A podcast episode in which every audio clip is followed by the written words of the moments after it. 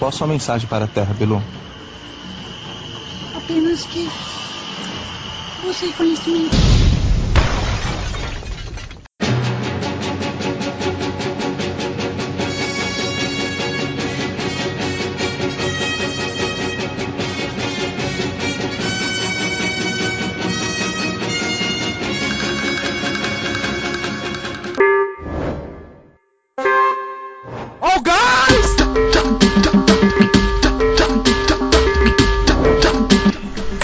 Começando aqui mais um MartelaCast. Não era para ser eu a pessoa a apresentar esse MartelaCast, é, mas tal qual Stalin na União Soviética, eu tento sair dessa posição de apresentadora, mas sempre dizem não, continue, seja você a apresentadora. Então, é, como é para o bem de todos, né, e felicidade geral da nação, digam a povo que fico, né? Então, o tema de hoje é a gente vai tratar sobre a nova esquerda, que não é tão nova, ou seja, uma velha nova esquerda, né? Uma velha nova esquerda. E antes, mas antes disso, como sempre, a gente vai falar sobre o que nos deixa putos essa semana. Ah, e claro, apresentar vocês, né? Como é que eu me esqueci disso? É, estou aqui hoje com Paulo Emanuel. E aí, beleza? Estou também com Levi Rabelo, que fugiu da, da sua responsabilidade de apresentador. Arregou. E aí, galera? Não, não, não. Eu quero deixar aqui é, a minha justificativa. Porque eu, infelizmente, não tive tempo de reler o magnífico texto da magnífica pessoa que é o Lênin. O que fazer, que inclusive é um texto muito bom, recomendo para todo mundo que é a base desse delicioso programa. Maravilha! Então, é, mas antes disso, como sempre, como já virou tradição aqui, vamos falar sobre as notícias que nos deixaram putos essa semana, porque é, pode ser tudo esse podcast, ele pode ser mal editado, ele pode ser não tão conhecido, mas ele é de comunista puto. E essa é a nossa característica, nós estamos sempre com raiva de alguma coisa. E como não podia deixar de ser diferente, o que é que nos deixou putos nessas últimas semanas aí que vocês gostaram de comentar? Coisa que nos deixou putos é, é o que não falta, né? É começar aqui com Paulo Emanuel. Paulo, o que é que lhe deixou puto ultimamente? Não, o que me deixa puto é uma coisa que é, não é de hoje, mas que se relaciona com a coisa que eu acredito que aconteceu hoje, que foi o Bolsonaro liberando o porte de armas, né, facilitando Sim. o porte e tudo mais, e eu sem ter dinheiro para comprar minha gloriosa AK-47 venezuelana. Mas e as implicâncias reais desse, desse decreto aí do Bolsonaro, né? Em um país em que se. Um, o país que mais se matam pessoas trans no Brasil, por exemplo, em que se uma mulher diz não para um homem, ela tem sua vida em risco. Qual o impacto real será dessa iniciativa aí do Bolsonaro é, na realidade? Na primeira coisa é uma coisa que até tem a galera que estuda isso, né, que mostra que é, ao contrário do discurso que a galera gosta, gosta de utilizar para defender o, o, o, porte de armas, né, uhum. é, a liberalização das armas vai fazer com que aumente né, o número de, de homicídios e tudo mais, né.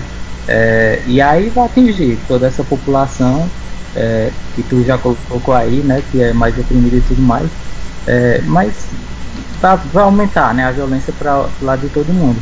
Sim. E levando em consideração tudo que já está acontecendo no país e aqui no Ceará, né, especialmente nos últimos dias é, relacionado com a parada lá da prisão e dessa facção, facção criminosa e tudo mais. Sei lá, velho, até é só piorar, né? Risos de desespero. Sem falar também, relacionando aqui, né, com o nosso podcast número 4, a questão do, dos suicídios, né? Também aumentar exponencialmente suicídio com arma de fogo. A galera aí que é fã do Nirvana, né? Aí com cuidado, porque o número de suicídio vai lá para cima, provavelmente, depois dessa. Ah, e o pior, porra, mano, é uma coisa que geralmente eu tô de boa, né? Eu tenho, eu já falei isso pra vocês tudo, mas eu tenho até o videogame que interessa muito minha cabeça. Eu fico de boa, mas porra, mano, tem dia que o cara acorda que dá vontade nem de levantar da cama, tu tá ligado no, em que sentido eu tô dizendo isso, né? Sim. É complicado mesmo, mas as pessoas com, com problemas psicológicos elas vão ter muito mais acesso a formas de colocar fim à sua própria vida. Isso é muito triste, né? Porque a gente está num país em que o número de suicídios tem aumentado gradativamente, como a gente discutiu no podcast 4 com a Ra, né? Com a Raquel Caldeiras. E isso é muito perigoso. Um podcast muito bom, viu? Queria dizer aqui, deixar a minha opinião.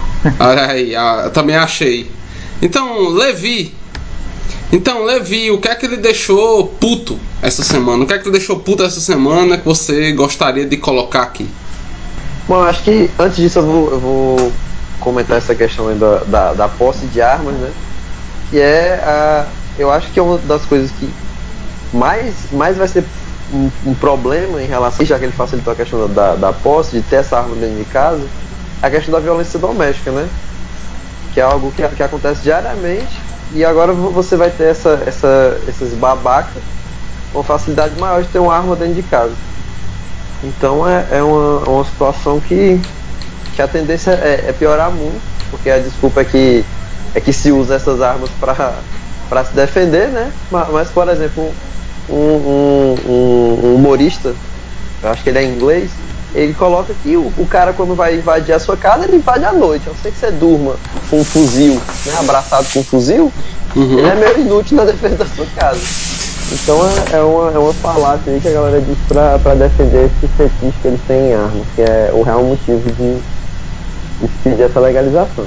Agora o que me deixou irritado não, não foi exatamente essa semana, mas foi aquela situação dos daquele vídeo daqueles caras falando que o Sudeste sustenta o Nordeste e que a gente tem que parar de consumir todo dia que o Sudeste produz. Pau no, pau, pau, no, pau no cu desses caras aí, viu? Ó, se, se, Cara, se, se assim, isso aqui chegar neles, ó. Se isso aqui chegar neles, ó, eu quero que vocês se fodam bem muito, cara. Eu espero que vocês vão pra cadeia, vocês paguem uma multa, certo? Por isso que vocês falaram. É, pau no cu de vocês. Eu ainda, eu ainda cheguei a ver a galera compartilhando isso aí, mas eu não vi o vídeo. É revoltante, Paulo, é revoltante, Paulo. Eu sei, eu sei que ia ser chorume, tá entendendo? Mas porra, mano, tá nem vontade de ver, velho. é. Foi, foi uns comentários assim muito escrotos e nada a ver. É um cara que tem a menor noção de como funciona o país, né?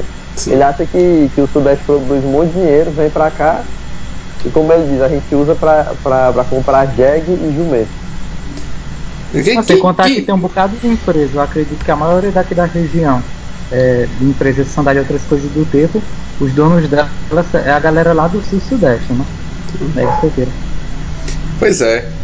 Enfim, é, alguma outra coisa, Levi, que ele deixou puto essa semana? Hum, várias coisas, né? O, o genocídio, o genocídio dos povos indígenas que tem aumentado mais ainda com as medidas na, que o Bolsonaro está tá tomando.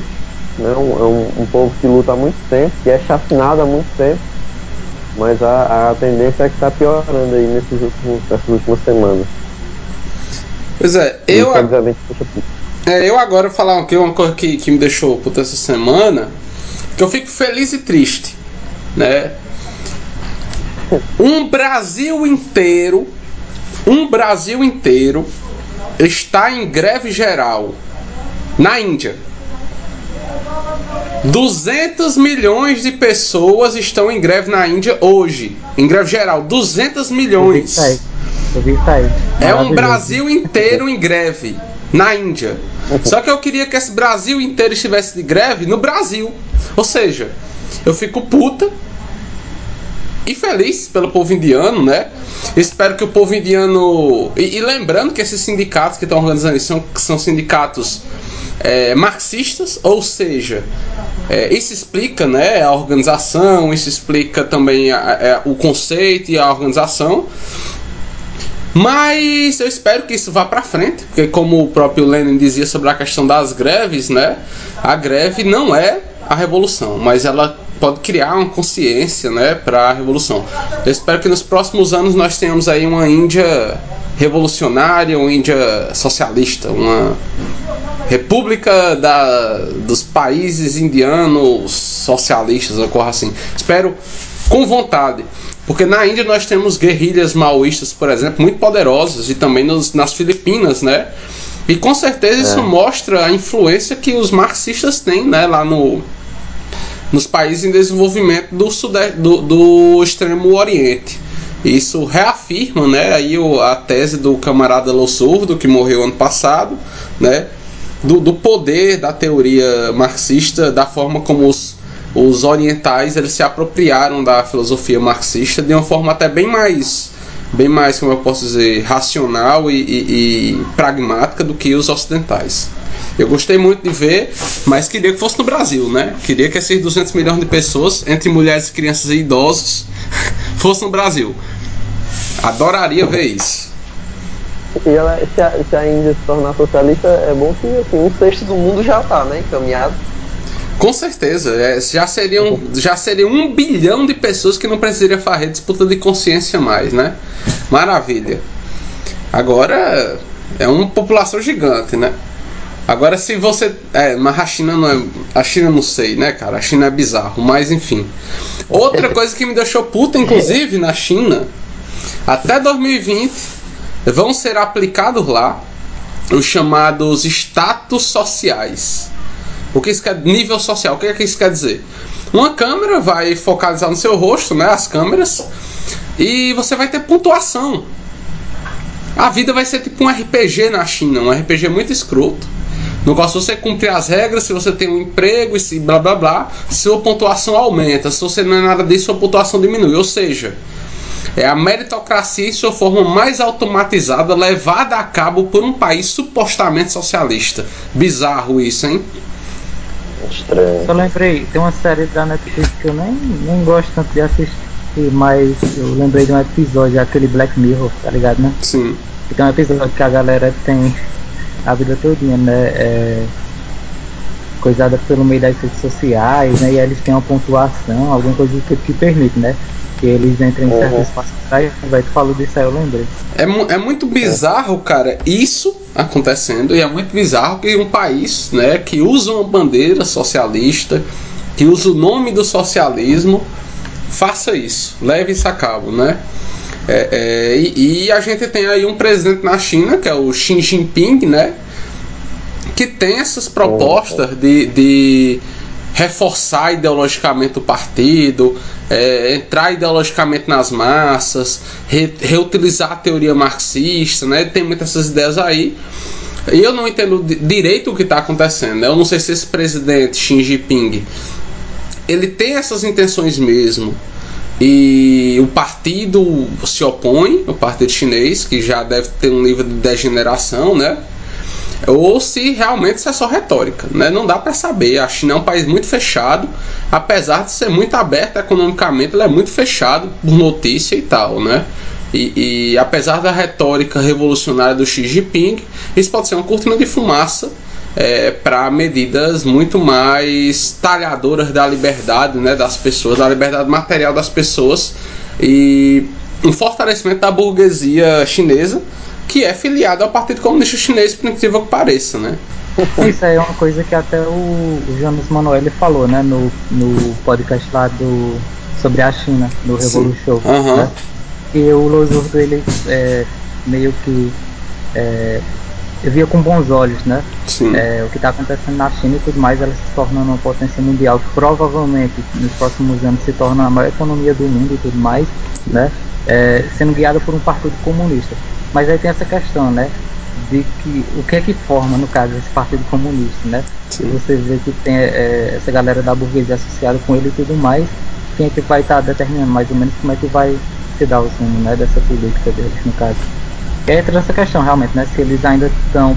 É, tem essa perspectiva revolucionária como uma coisa real, ou se é só uma coisa mais ideológica para fazer a cabeça da galera e tudo mais, mas na prática, né?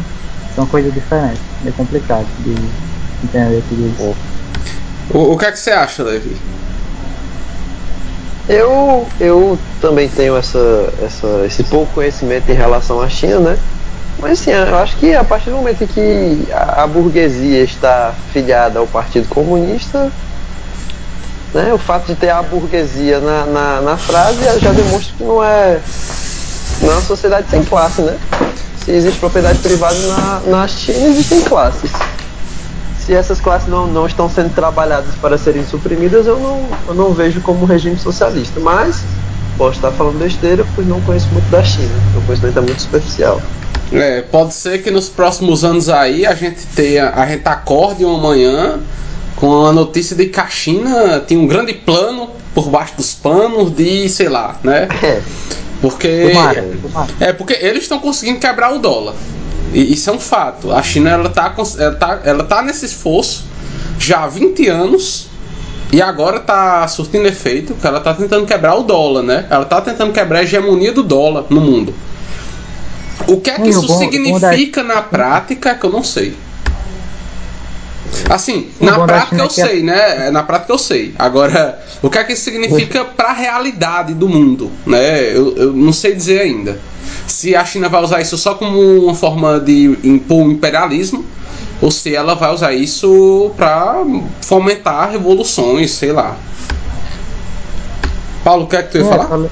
eu ia dizer é só lembrando, né, que a dívida pública do- dos Estados Unidos acho que já está uns 20 trilhões de dólares, não? Uma coisa assim.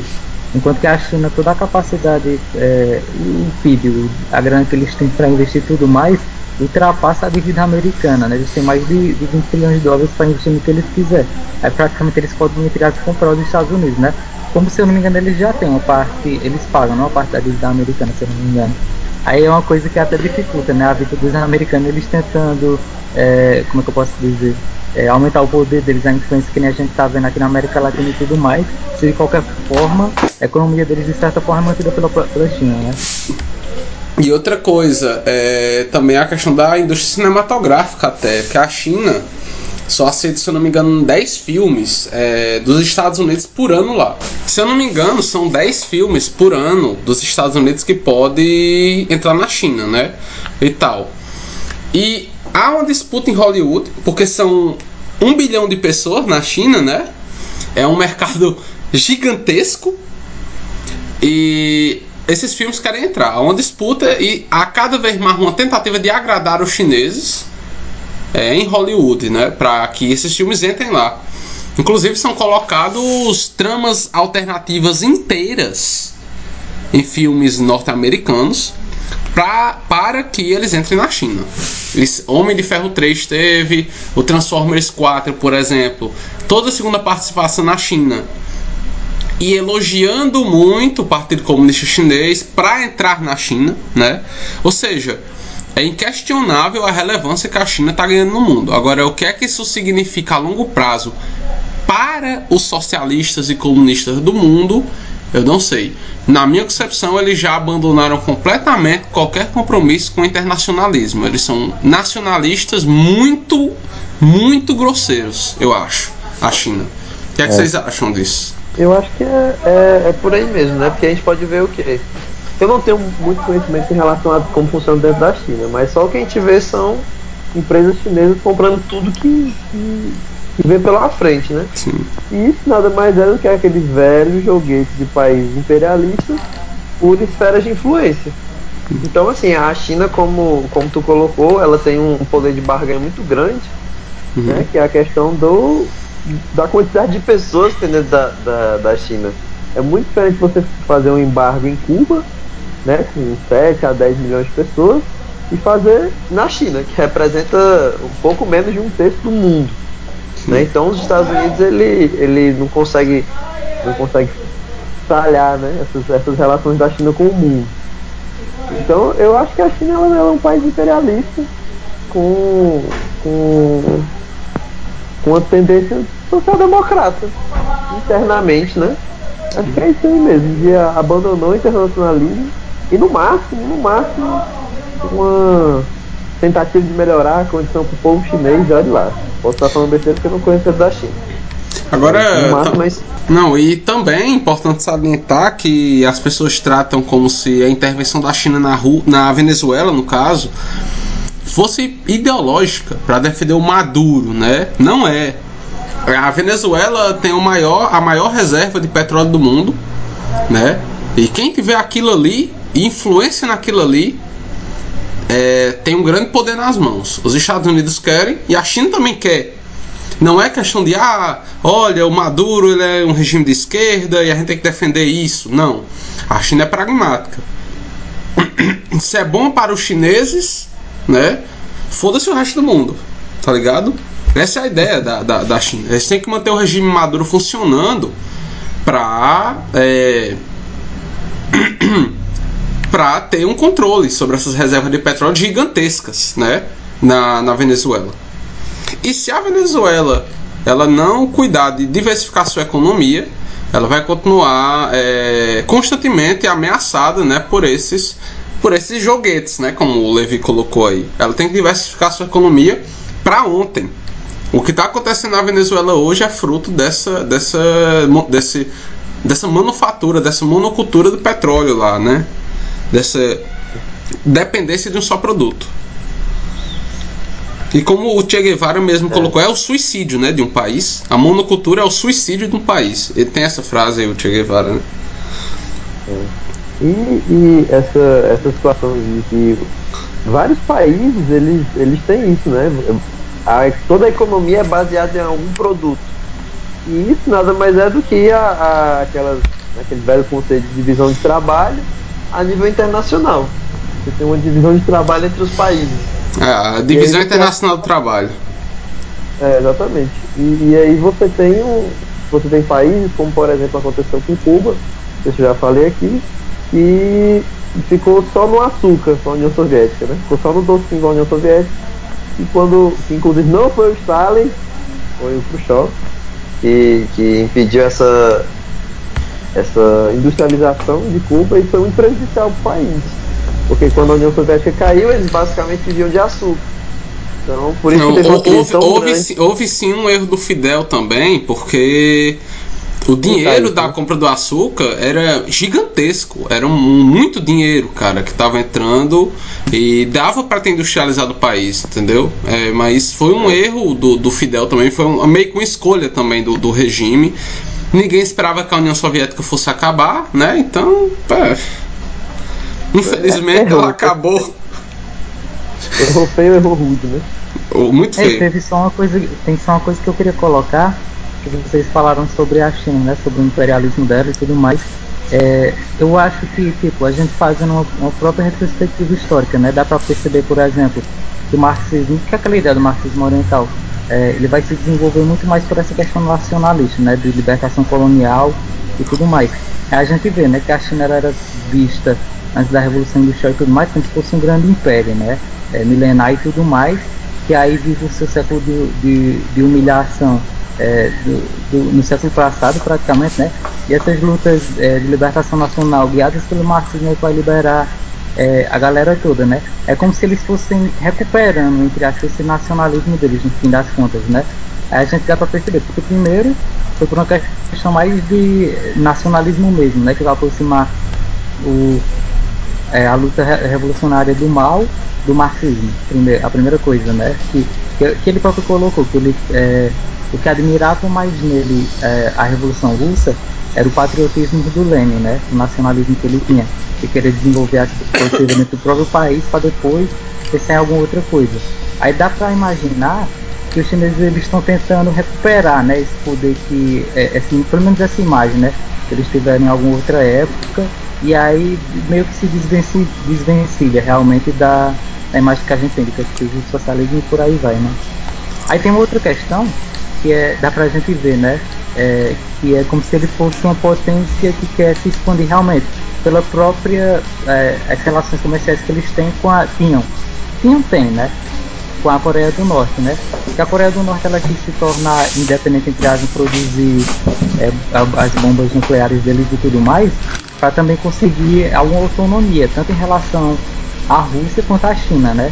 É daí que dá para você tirar que, é, tipo, pela Coreia do Norte você tira, né? Que a China, no caso, não vai ser só um país que quer ajudar os outros por, pela, por uma mesma ideologia que teoricamente eles defendem, né? No caso, existe toda essa questão mais de economia por trás, né?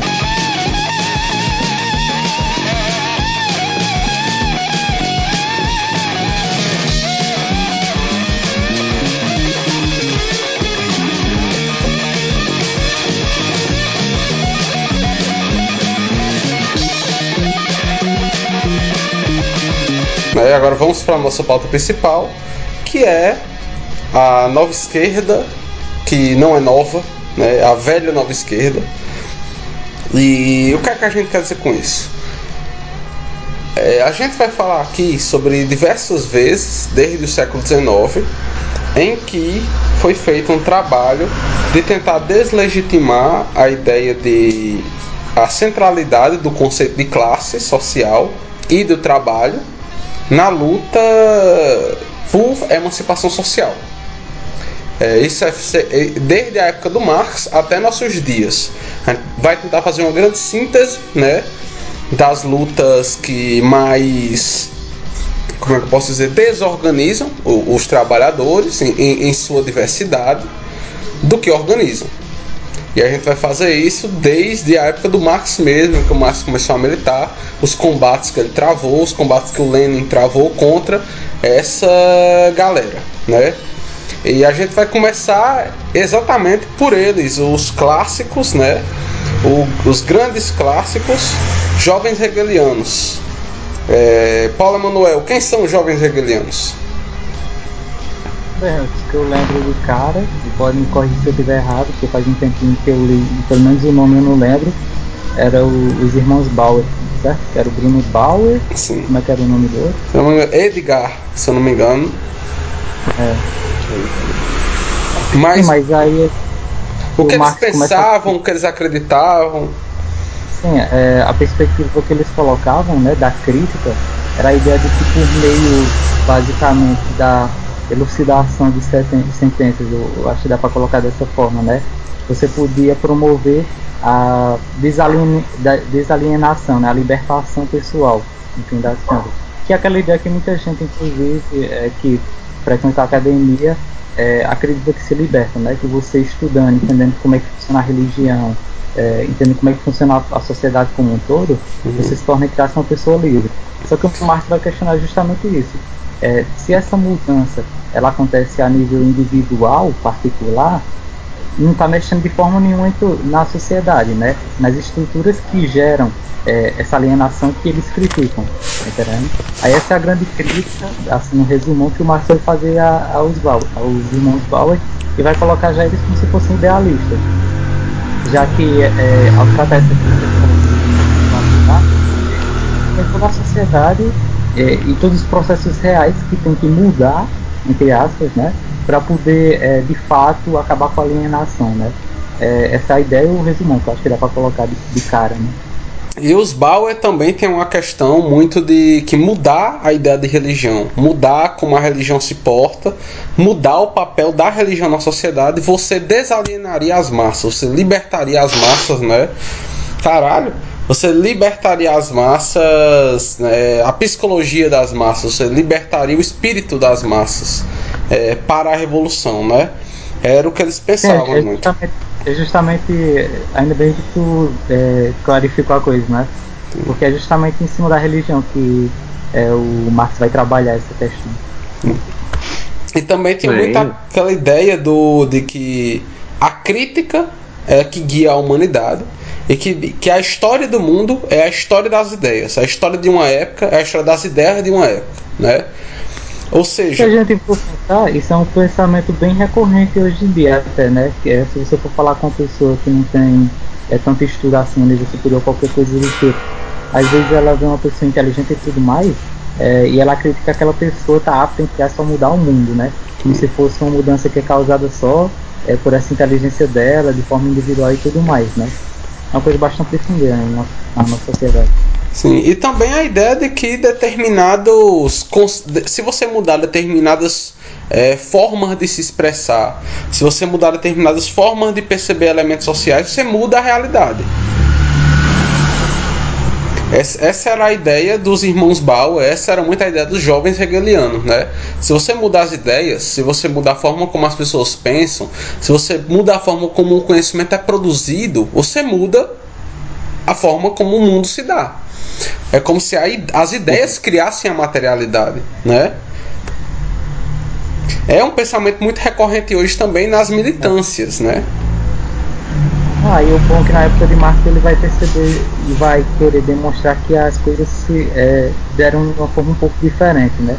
E foi justamente é, desenvolvendo uma, é, como é que eu posso dizer, um determinado modo de vida, né? Que foi se construindo um pensamento para poder meio que assegurar a sobrevivência daquele modo de vida, né? E não hum. o contrário, não, não foi a, a, galera pensando nada, como é que eles queriam construir a sociedade, e a partir desse pensamento eles construíram, ah, não, primeiro se dá, se dá uma relação tribal e tudo mais, elas vão se desenvolvendo, surgem as cidades e tudo mais, e vai existindo essa necessidade é de se justificar o poder, né? Aí que surgiu o Estado, por exemplo, para poder legislar sobre as diferenças sociais que vão existir, né? E aí Sim. é que vai se desenvolver o pensamento, né? Para assegurar essa realidade que, é, é, como é que eu posso dizer, carrega muitas contradições, no fim das contas, né? Sim. Então, é, Levi, é, sobre essa ideia, por exemplo, alienação. Para esses jovens hegelianos, por exemplo, e para o Feuerbach, né, que era uma espécie de crítico, é, a alienação é a, a, alienação da essência humana. A alienação, por exemplo, é quando você, sua consciência é projetada em algo e você não se reconhece naquele algo, só que isso voltado para a religião. A religião ela é Deus, né? Ele é uma criação nossa, é, material, né? Mas nós alienamos nossa consciência nesse Deus. E para ele, se você mudar a percepção de Deus ou acabar com, com a ideia de Deus, você liberta as pessoas da alienação. Como é que o Marx vai entender, por exemplo, essa questão da alienação diferente do Feuerbach? O que é alienação em Marx? Uh, assim, a alienação para o Marx ele é a... Bom, tem que explicar primeiro que, que o Marx coloca, né? Como o Paulo colocou, o ser humano ele vive de relações desde o princípio da, de qualquer tipo de sociedade, seja ela no, no, no início como sociedade tribal. Essas pessoas elas precisam sobreviver. Para sobreviver elas precisam produzir.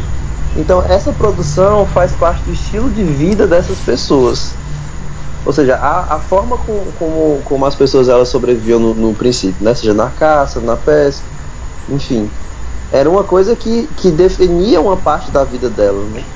definia quem ela era ou seja, definia também ou, ou influenciava, né, como ele coloca, uma relação uhum. dialética, a forma com que ela pensa. Quando essa relação ela vai se desenvolvendo, né, o ser humano ele, ele tem a, como, como trabalho, o conceito de trabalho é a modificação da natureza. E o ser humano ele é, ele é criativo, né, ele serve para isso. Sim. O trabalho dele é manipular a natureza e criar coisas novas. Né? E é assim que ele se expressa e se expressa a sua a sua como ele é, né? Eu não consigo uma palavra muito certa para isso, mas enfim. E aí o Marx ele coloca que na sociedade que, que é na, na, sociedade da propriedade privada, muitas vezes o trabalhador produz diversas coisas em que ele não se identifica naquilo.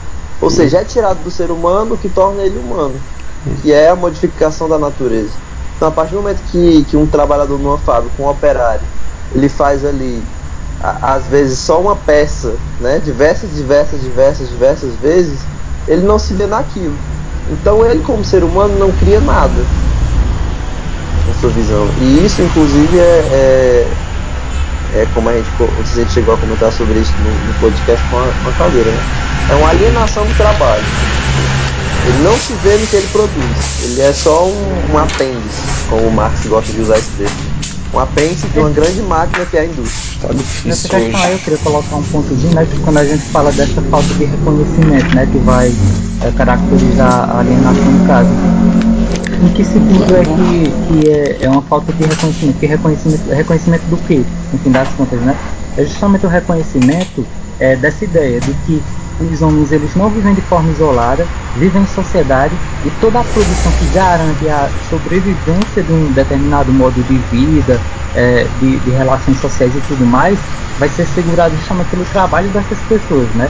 A alienação é justamente isso, né? Essa falta de reconhecimento de que essa pessoa, é, ao produzir tudo mais, ela está segurando um patamar de existência presente, né? Que veio se desenvolvendo historicamente e está reproduzindo ele, no caso, né? Aí uma, como é que eu posso dizer, uma falta de alienação seria justamente ter noção uhum. desse processo e se perceber como parte integrante, integrante dele, né? Tanto quanto produtor, mas também, que aí é, é que entra a crítica do Marx é, ao modo de produção capitalista, por exemplo, né? Que é a ideia de que o trabalho ele permitiu, né? Que se desenvolvessem lá na antiguidade ainda sacerdotes, né? A galera que, que começou a trabalhar com é o trabalho mais espiritual, né? No caso, né? Porque é, diz que é a divisão do trabalho intelectual, né? Justamente. Aí o que ele critica é justamente isso. Esses ganhos, entre aspas, eles não foram socializados, né? E se toda a sociedade é que garante essa sobrevivência, essa infraestrutura básica que gera é, é, todo esse trabalho intelectual e tudo mais, que é a parte mais prazerosa do processo, eu acredito, né? Por que, é que isso também não, não, não, é socializado? Já que é uma coisa que é produzida por todos, tá entendendo? Aí é, tem alguma coisa a ver justamente com isso, com a gente é, de fato socializar os ganhos que o trabalho permite, né? E colocar para as pessoas terem noção disso, de que elas fazem parte de um processo que é, assegura a sobrevivência de uma sociedade e a reprodução dela, né? E é a, a grande contradição do sistema capitalista. Você tem uma, uma um, um, trabalho que ele é, social, ele é socializado, ou seja, diversas pessoas participam, participam do, do seu processo, mas o ganho, o produto desse trabalho, ele não é usufruído pelas pessoas que o fazem. Né? Então aquela velha, aquela velha analogia que um, um, um pedreiro constrói diversas casas, mas não tem a sua. E aí o, o parece até que a gente está tá, tá lendo o primeiro capítulo da primeira parte da ideologia alemã, né? Mas o, o Marx ele coloca Foi que. o Marx ele coloca que a produção parece que vem de um. de um. ninguém sabe de onde vem, ninguém sabe para onde vai. E esse é o sentimento, por exemplo, de um, de um trabalhador numa, numa multinacional. O cara lá na China, lá não sei aonde, ele produz um negócio que ele não sabe para onde vai, vai pro outro lado do, do, do, mundo e não tem nada ali, naquele produto, que, que faça ele se sentir parte. E é esse sentimento de desagregação que dificulta, é, que é um, é um pensilho na organização de trabalhadores. Por isso é tão importante os sindicatos, porque eles, eles, pouco, eles colocam, né, ou deveriam colocar, como a ficou indignada aí anteriormente, que os trabalhadores eles fazem parte de um grande processo. De que essa união, né, se uma parte grande dessa grande máquina que é o, o, capitalismo si, se rebela, deixa de funcionar. Né? É essa percepção que você faz parte de um todo que lhe é tirada. Você é alienado do seu trabalho, do produto do seu trabalho. Essa é a alienação pro Marx. É, pois é. Agora o bom, ah, o sim, fala, bom é Paulo. Já, isso, aí já, isso, aí já, demonstra, né, deixa claro que o Marx, por mais que muita gente queira colocar ele como economicista, que se preocupa só com a realidade objetiva, blá blá blá e por aí vai, na verdade não, não é bem dessa forma que a coisa acontece, né? Ele se preocupa sim com a subjetividade das pessoas, mas ele entende que a subjetividade dela só vai melhorar em relação ao trabalho quando de fato o trabalho não for uma coisa alienada, né? E a alienação a gente explicou aqui, né? O Levi falou também muito bem sobre é, esse processo e, e, é justamente isso que ele quer trabalhar, né? A transformação das condições materiais para que a subjetividade das pessoas, né, em relação ao trabalho melhore.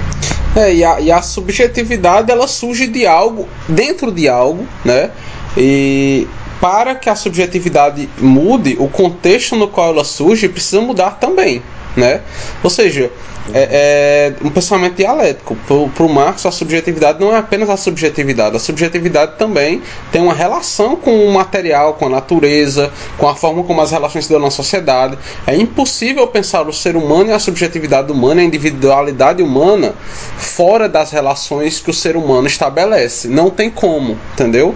E é aí que vem a crítica dos marxistas ao Durkheim, por exemplo, e etc. Né? É, não importa é, é, é, como você analisa o ser humano, você precisa analisar ele na sua rede de relações econômicas, é, é, é, sociais, etc, etc, etc, políticas, na rede de relações que constituem o ser social, né? E agora eu fui bem lucassiana, mas tudo bem.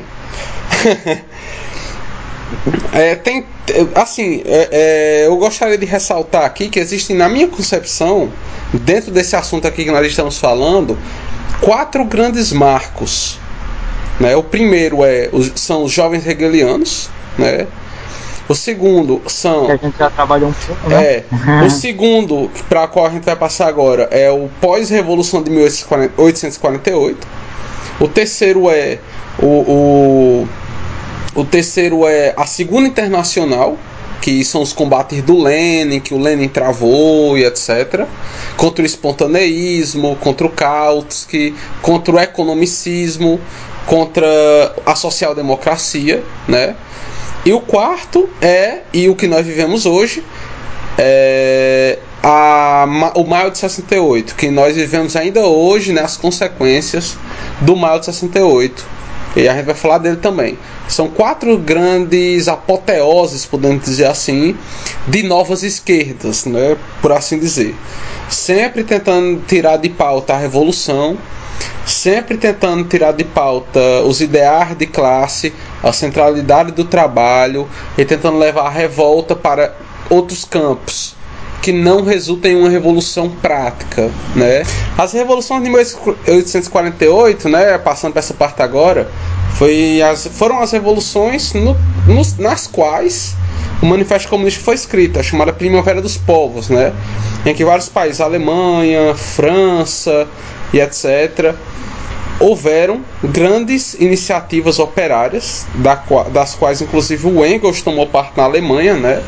É, que não era a Alemanha que a gente conhece hoje, ainda eram vários, várias repúblicas e reinos ali, na chamada Confederação Germânica.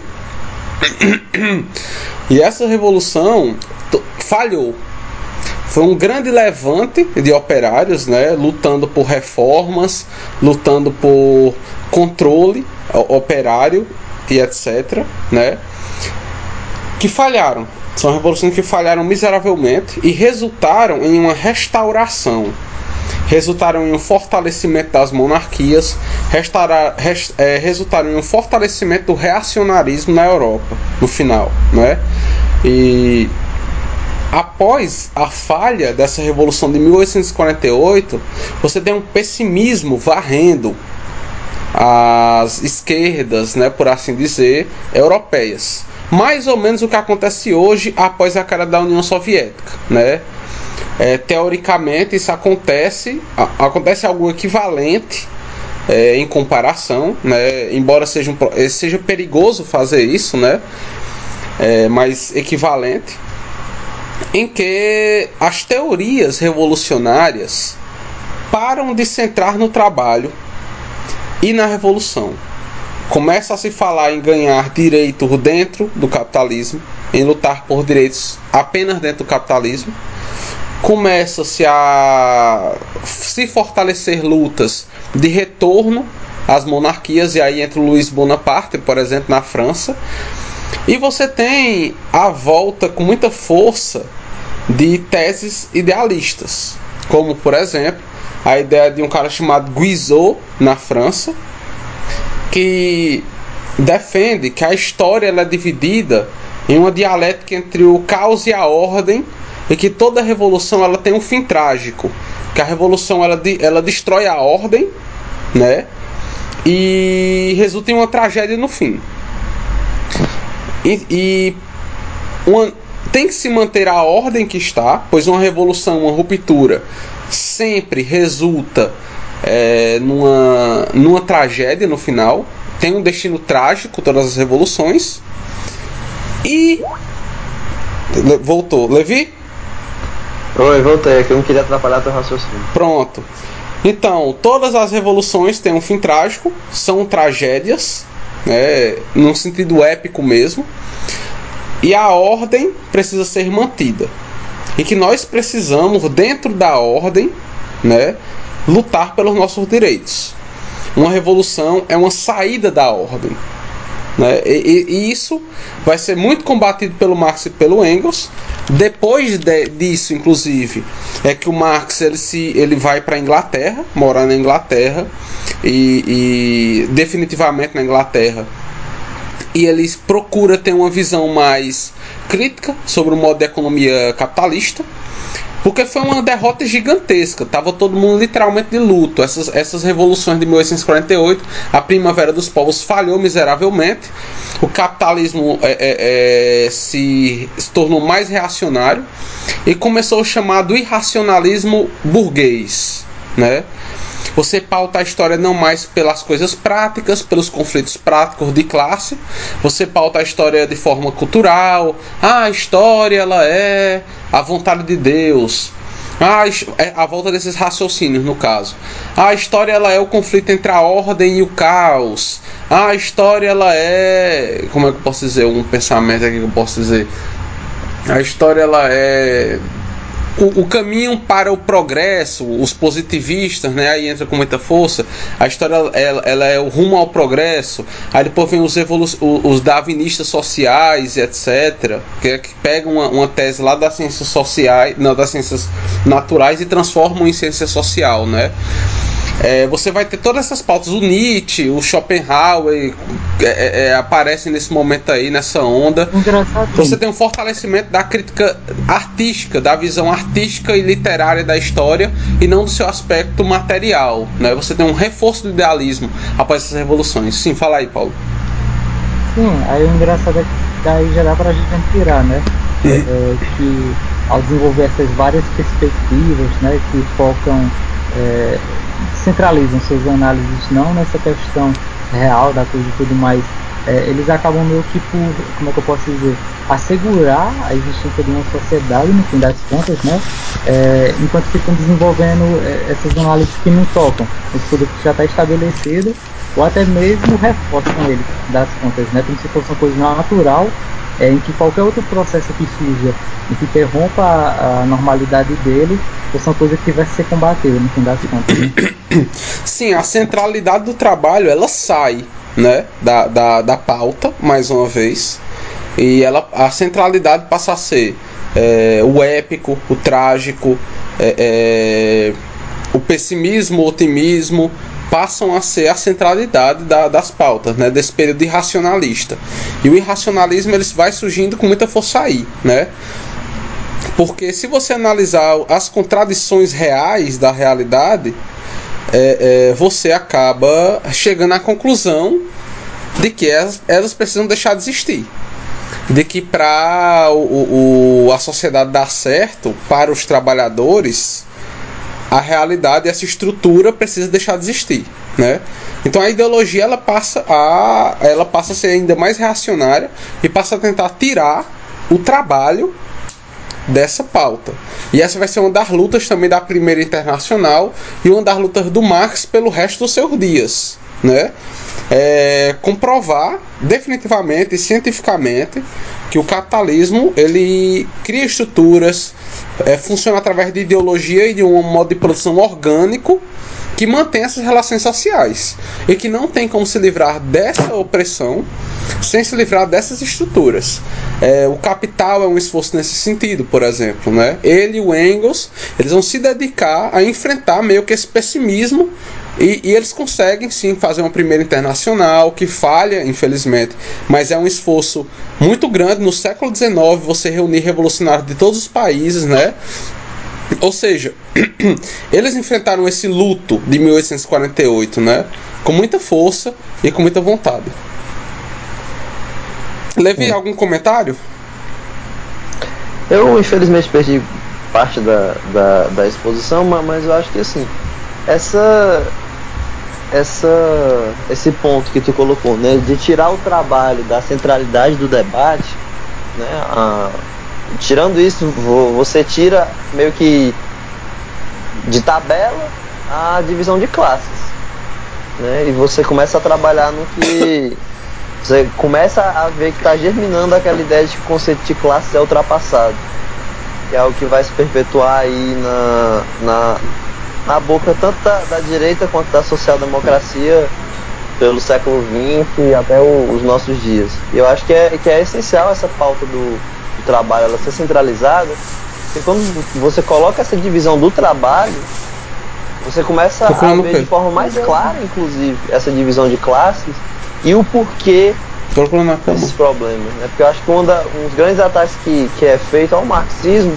é a questão de simplificar as coisas, né? de, de tentar simplificar o marxismo e aí como a gente, a gente viu na, naquele podcast sobre, sobre falácia, se cria um espantalho e se bate nesse espantalho do marxismo. E daí, durante muito tempo, é isso que acontece. E como a, a mídia burguesa, ela, ela que produz o, o conhecimento que passa para a grande massa, é, é mais fácil para a classe dominante manter essa ideia, né? manter esse espantalho. É por isso que só o que a gente vê é a gente criticando coisa que não é comunismo, né? que não é socialismo, que, não é a organização do proletariado como a gente defende, é só o que a gente vê por aí. E isso começa a ser, a ser, a ser visto com, com intensidade né? na Segunda Internacional, que o Lenin faz uma luta política ferrenha, até, até, até conseguir formar a gloriosa Terceira Internacional aí, que, que venceu durante um tempo essa, essa ideia trágica aí. E agora, inclusive, a gente vai passar para isso, né? Porque a primeira internacional ela cai, né? Infelizmente. Uhum. É, você tem lá diversas discordâncias, você tem sabotagens anarquistas. Não importa o que os anarquistas dizem, o Bakunin sabotou sim, né? Porque aquilo ali funcionava num regime de centralismo democrático. E quando você começa a meter um monte de organização secreta lá, você está sabotando. Quando você começa a desobedecer às ordens dos comitês, você está sabotando. Não importa o que os anarquistas dizem, e o Marx expulsou foi pouco, certo? Agora, devia ter expulsado mais. Então, mas no, no final ali do século XIX, meados de 1890, 1888 por aí, no finalzinho já do século XIX, você tem é, é, uns esforços para reforçar a centralidade do trabalho. Mas isso vai acontecer de uma forma muito é, é, domesticada, digamos assim. Você tem, por exemplo, é, o, a crítica do programa de Gotha do Marx, já no final da vida do Marx, a último, o último combate ideológico do Marx, né? Que ele está criticando o programa de Gotha, que é um programa social-democrata alemão, que é acordado inclusive com o Kaiser alemão, né, Otto von Bismarck, o chanceler alemão, no caso Otto von Bismarck, que procura, dentro do capitalismo, é melhorar a vida dos trabalhadores e defende essa visão de que dentro do capitalismo é possível através da burocracia criar estruturas, estruturalmente, uma, algo que favorecesse os trabalhadores, né? É, a, a, aceitação dos sindicatos e tal. E a crítica do programa de Gotha ela é uma, uma, uma crítica ferrenha a isso.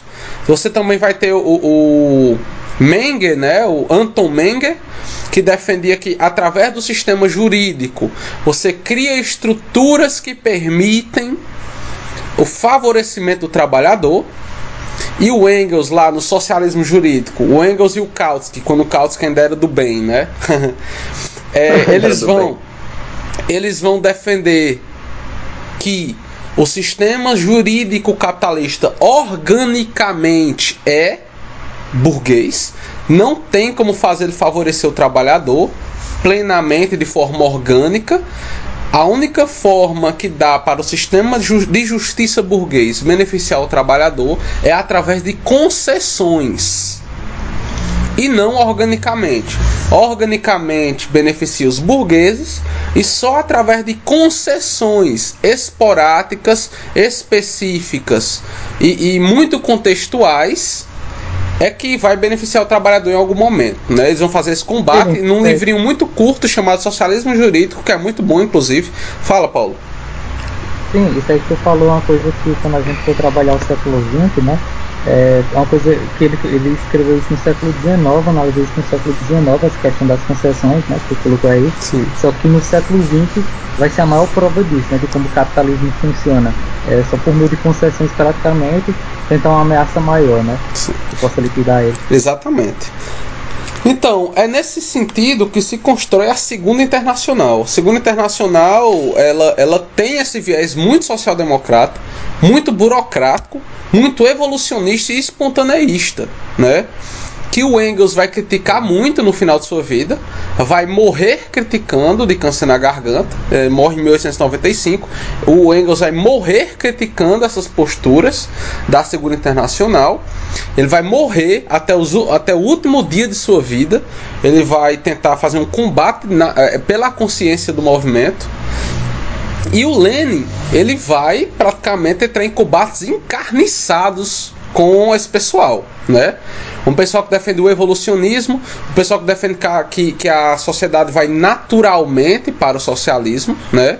Que dá para dá para os partidos comunistas entrarem no sistema burguês e esperarem a revolução acontecer, e ou também é, acreditar no espontaneísmo das massas, que as massas em algum momento vão tomar consciência, a consciência de classe vai se construir e etc. E também tendências burocráticas, aquela velha crença de que através do no próprio capitalismo você cria estruturas favoráveis ao trabalhador. E o Engels vai combater muito isso e o Lenin também.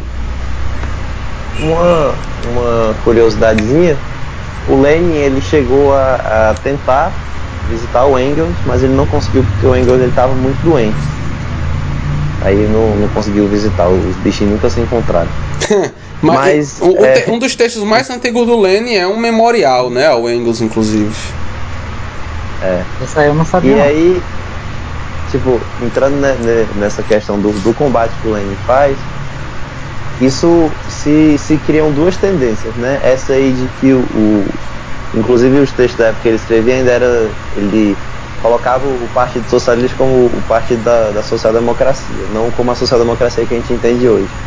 Mas ele coloca o seguinte, que esses partidos, eles, eles defendendo a, a, liberdade da crítica, né? inclusive o Lenin ele é, bem, ele é bem sarcástico, por isso que a gente diz que foi um combate escarniçado assim mesmo, e que se, se defende uma coisa que aparentemente estava ali subtendida, né? Só que nada mais era do que uma, uma, uma liberdade para que se, se, revisiona, se revisionasse né, o, uhum. o marxismo e se entrasse para essa tendência de defender reformas dentro do sistema capitalista. Né? Reformas, como a, como a Suede colocou, poderiam criar estruturas para favorecer o trabalhador. E isso tira uma da, da, da, das, principais, das principais questões da Revolução, que é a existência de um partido de vanguarda.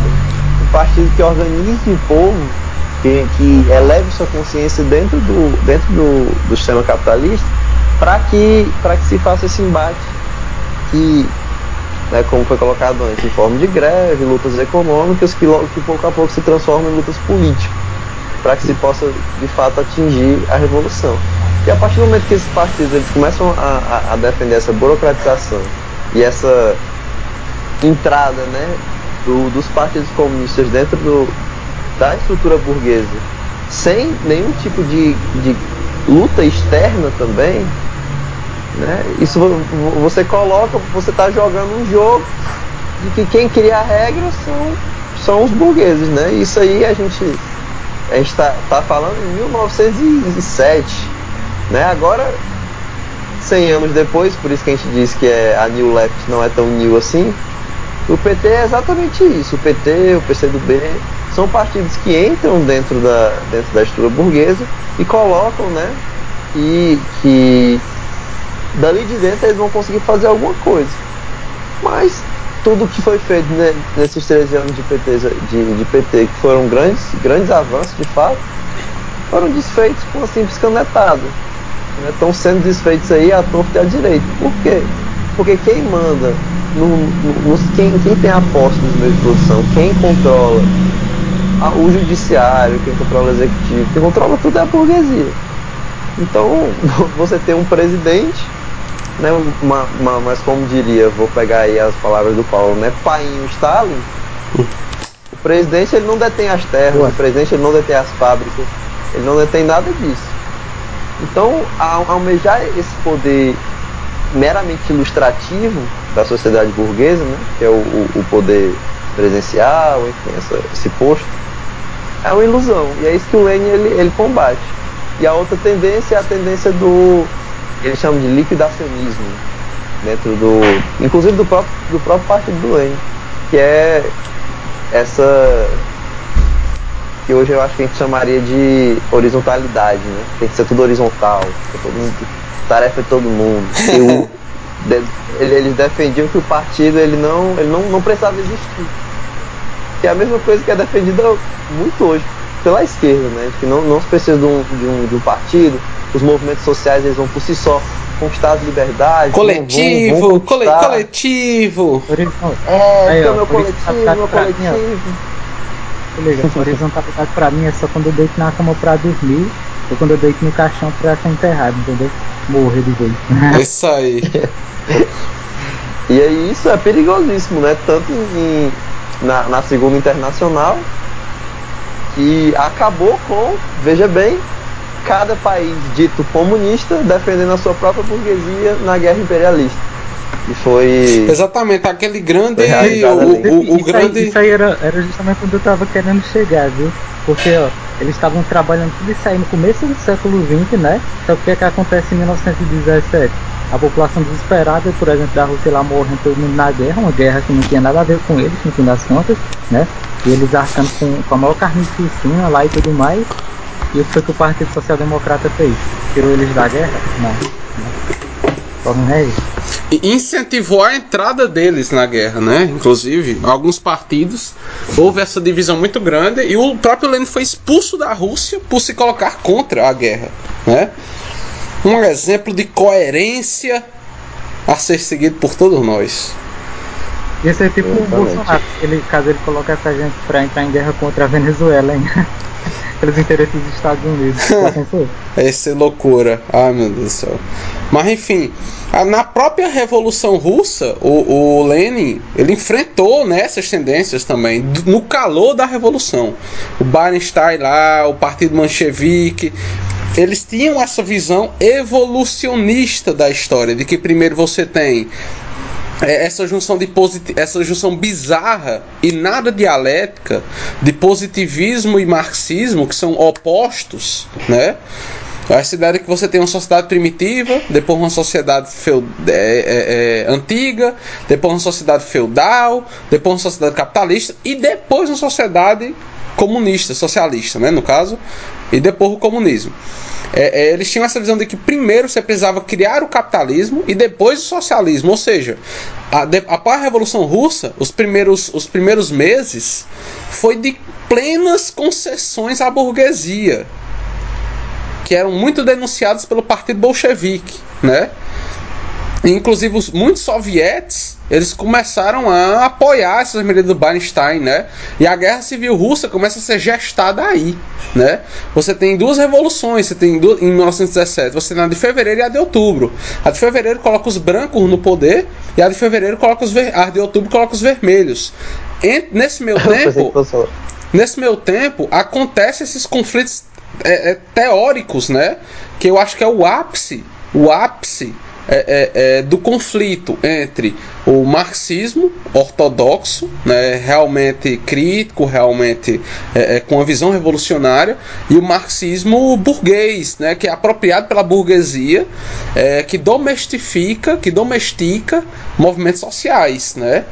Você tem uma, talvez o conflito mais literal né, entre essas duas visões de, de, de, esquerda, que foram visões realmente sangrentas. Houve uma guerra civil é, entre essas duas versões de esquerda, uma esquerda mais domesticada e uma esquerda mais revolucionária. Elas entraram em guerra na Rússia. Né? É, e, e essa, essa coisa de. Essa ideia de que se tem que passar pelo capitalismo, né? Vem de uma, de uma interpretação quase que bíblica, né? no sentido como se fosse um dogma. Também uma tendência da Segunda Internacional, né? É, de, de colocar o, o, marxismo como uma bíblia a ser seguida. sem entender a, a relação dialética que a história se propõe né, de, de, de, analisar de fato, de achar que o Marx escreveu um livro de receita a ser seguido. E aí, a partir disso, se defende a tese de que entre a, a, a revolução burguesa, né, a revolução democrática burguesa, e a revolução do, do proletariado, a revolução socialista, existe um, um imenso penhasco, né, ele, o Lenin coloca, um imenso abismo.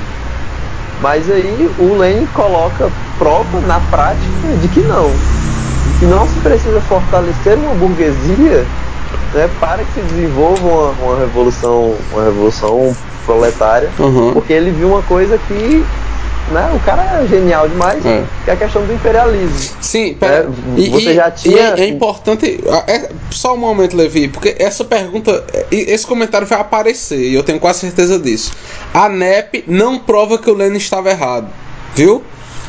A NEP não permitiu que se construísse na Rússia uma sociedade capitalista plena. Foi, um, foi um- algo controlado apenas para desenvolver os meios de produção. Ponto. Depois foi abolido rapidamente. Não houve o florescimento de uma socie- sociedade capitalista, certo? A NEP não disse que o. Lenin está errado. Isso aí vai dar para criticar mais quando a gente for falar dos movimentos de 68, né? Que vai ser um desafiamento da nova esquerda, é, que vai surgir, é, que é uma crítica que os próprios liberais vão colocar depois, né? Que é a ideia do, do como é o nome? Do socialismo real não sendo socialismo de verdade, né? Mas Sim. sendo um capitalismo de Estado. É uma coisa que a gente pode criticar. Exatamente. Aí Levi continua aí falando. nesse é, pegando esse ponto da NEP, né? É, é importante colocar uma coisa de que eu, eu vi, eu li em algum local agora não me recordo onde, que é o seguinte: nós comunistas não somos contra as reformas. Uhum. É muito pelo contrário, defendemos bastante reformas. Agora, a gente entende que fazer reformas dentro de uma estrutura capitalista é, a longo prazo, adiar uma, um- um- uma coisa que, que, não, que não funciona nesse sentido. Né? Você fazer uma reforma dentro do sistema capitalista é uma reforma que não vai durar. Então, a NEP, ela foi, o pessoal, ah, mas existia propriedade privada, né? Existiam, de fato, pequenos, pequenas propriedades, né? pequenas e médias propriedades eram permitidas a essa existência, mas o controle político, o controle estatal, ele não permitia que essas, essas propriedades elas se desenvolvessem a ponto de questionar o poder do proletariado, do exército proletariado e o poder soviético. E aí está a grande, a grande questão. Né? É muito diferente uma NEP do que, do que por exemplo, É feito eu já na vi China. isso. É, exatamente, que é feito na, na China. Pronto, vamos, vamos usar o que a gente já usou, né? Porque a China, ela, ela não tá. não é uma mega NEP, né? Porque tem bilionários lá. Então, assim, não é a mesma coisa. Não é que o capitalismo foi necessário. É porque a pequena propriedade privada ela foi necessária para o desenvolvimento das forças de produção na Rússia. Mas isso foi utilizado, é né, muito importante essa parte, com o controle estatal, o controle político e econômico dos socialistas, dos comunistas revolucionários do Partido Bolchevique. Totalmente diferente do que a segunda internacional então- defendia. E uma coisa, Uhum. tem uma coisa importante que está associada com isso aí, eu acredito que é depois do momento que o Stalin morre, né? Que a gente vai ver os dados, e se quiser eu posso colocar tudo isso junto pra galera. É, que, por exemplo, a diferenciação de renda que vai existir na União Soviética é de 1 para 5, no fim das contas, né? É, tipo, no Brasil, a pessoa mais rica, é, a diferenciação, se eu não me engano, é de 1 para 10 mil, né? Uma coisa do tipo, da mais rica para as mais pobres. Aí, como é que tudo isso aí pode ter sido um capitalismo, no fim das contas eles conseguiram de fato, é, como é que eu posso dizer, assegurar uma boa distribuição, né? Das Uhum. riquezas que eles produziam é, na Rússia inteira, né? Era de 1 para 5, vocês estão entendendo? Se o cara ganha 5 mil, o que ganha mais, o que ganha menos vai receber mil. Uhum. Ah, se a- Acho que a diferença no Brasil fosse essa, né? Com certeza.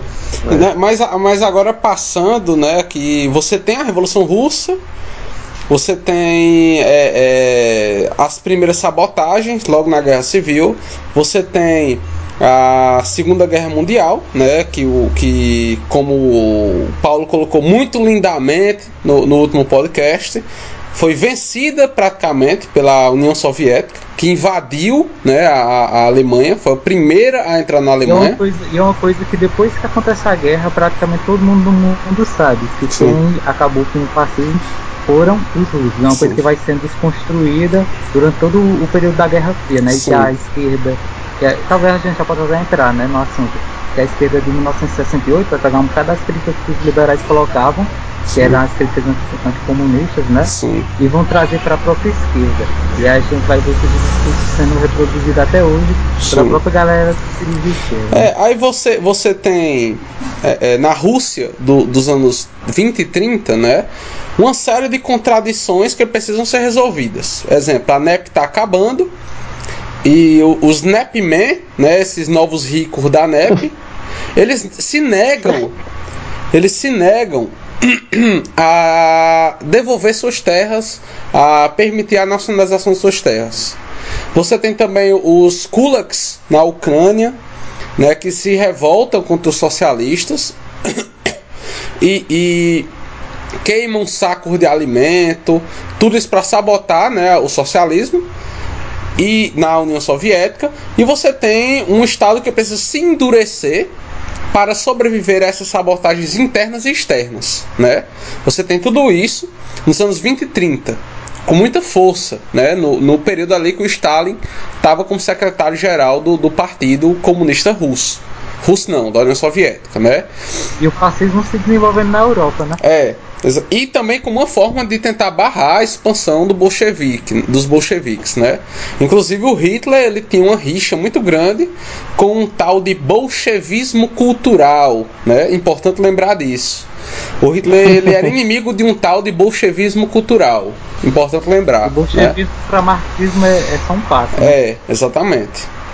Então, você tem tudo isso e você tem a União Soviética vencendo a Segunda Guerra Mundial, né, sobrevivendo lá à invasão da Alemanha e tal.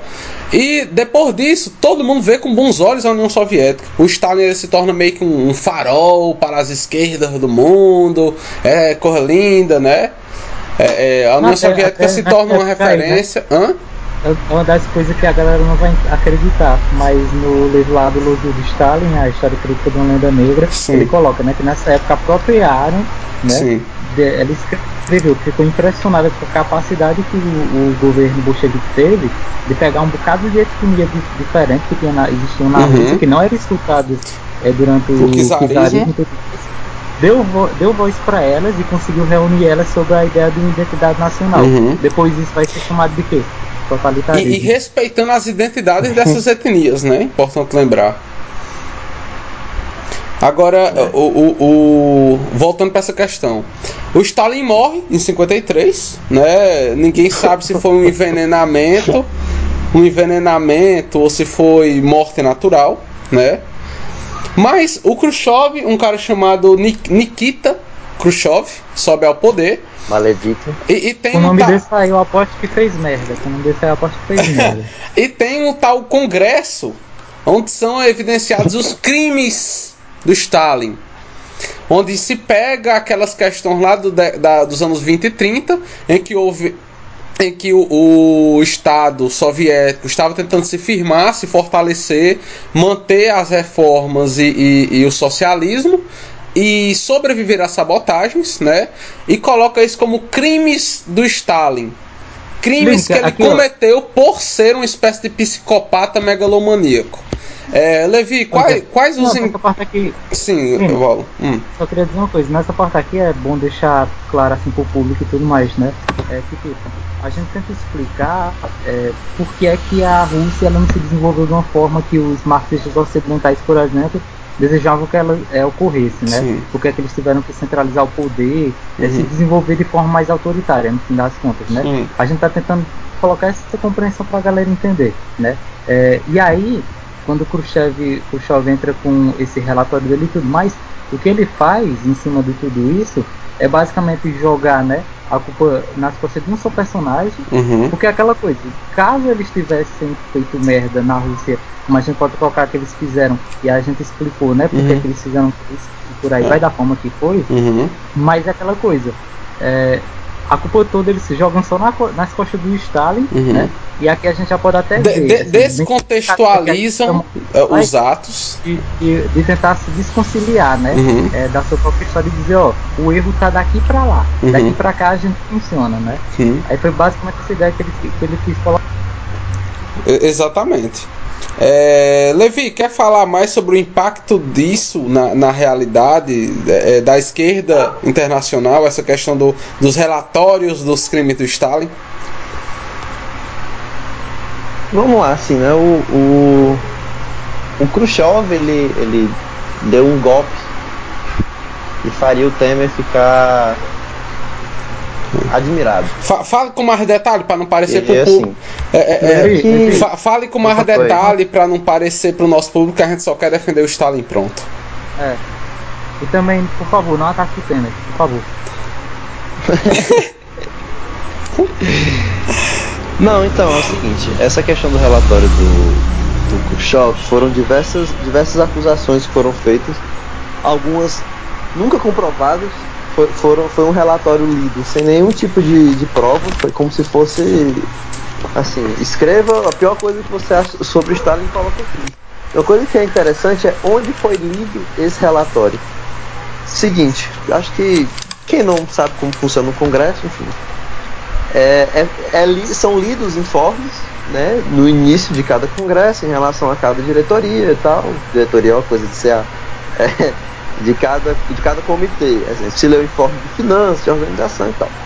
Foi lido, foi lido esses informes e nada do Khrushchev colocar esse relatório sobre Stalin. No início do, do, do Congresso, onde estavam presentes as delegações da União Soviética e, detalhe mais importante ainda, as delegações estrangeiras de partidos comunistas. Isso é, é algo muito essencial lá para frente.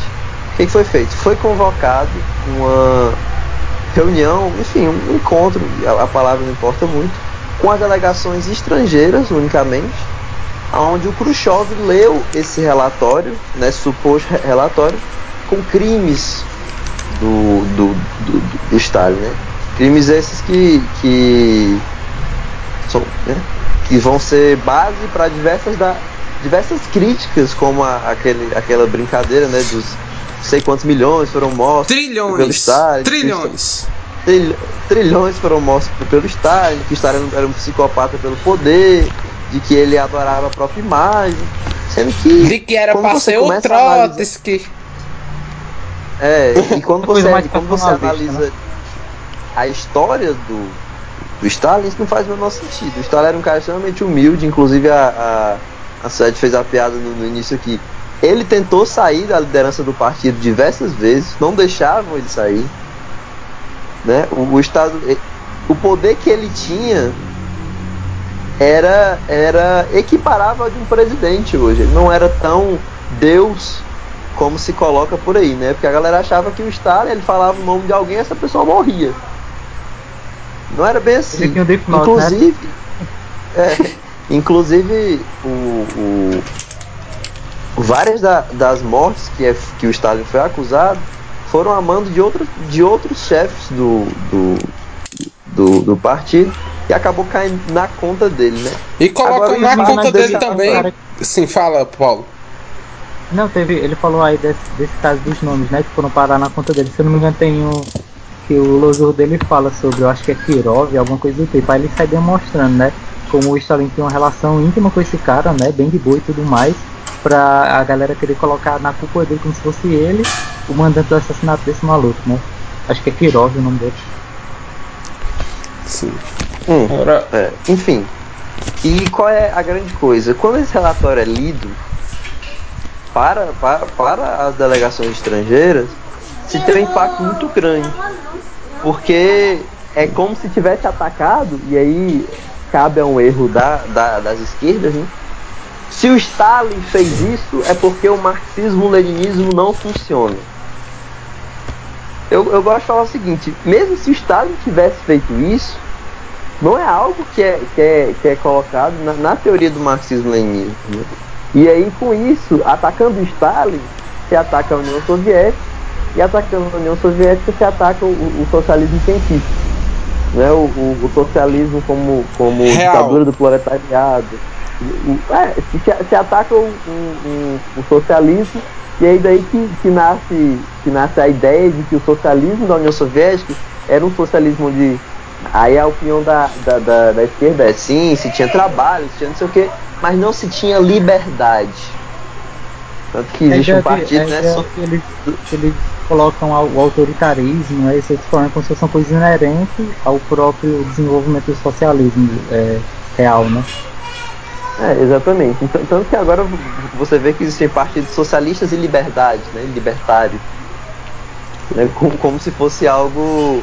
Como se o socialismo Não tivesse defendesse. que não defendesse a liberdade. Como se a liberdade fosse algo que. Tipo assim, não, o socialismo ele dá certo, só tem que colocar a liberdade. Então, se, que, se, a- se ataca uma coisa que não existe, né? Se, se, ataca um, fal, um falso totalitarismo de, de que supostamente existia na, na União Soviética, para justificar o seguinte, ó, nós estamos no capitalismo, tem gente passando fome e tal, né? Mas é melhor do que aquele regime onde se você duvidava, você era morto, é uma ditadura, né? Só que o que não se vê é o seguinte, nós vivemos uma ditadura agora. Nós vivemos um regime em que uma presidente eleita foi, foi tirada com uma facilidade enorme, na qual a gente tem um vice-presidente, né? Preso sem prova nenhuma, vai continuar preso, por mais que o, o PT iludido lança 500 mil ação judicial, vai continuar preso. Por quê? Porque a gente vive numa ditadura da burguesia. Porque a partir do momento em que esse, esse direito, né, es- esses privilégios, quer dizer, da, da burguesia são levemente ameaçados, levemente, se instala um, um- um- governo extremamente repressor, como começou a ser o governo do próprio PT no, no- no final do seu mandato, com a aprovação da lei antiterrorismo, e como vai piorar no regime do, do, do- do Michel Temer e agora no Bolsonaro, não preciso nem dizer, né?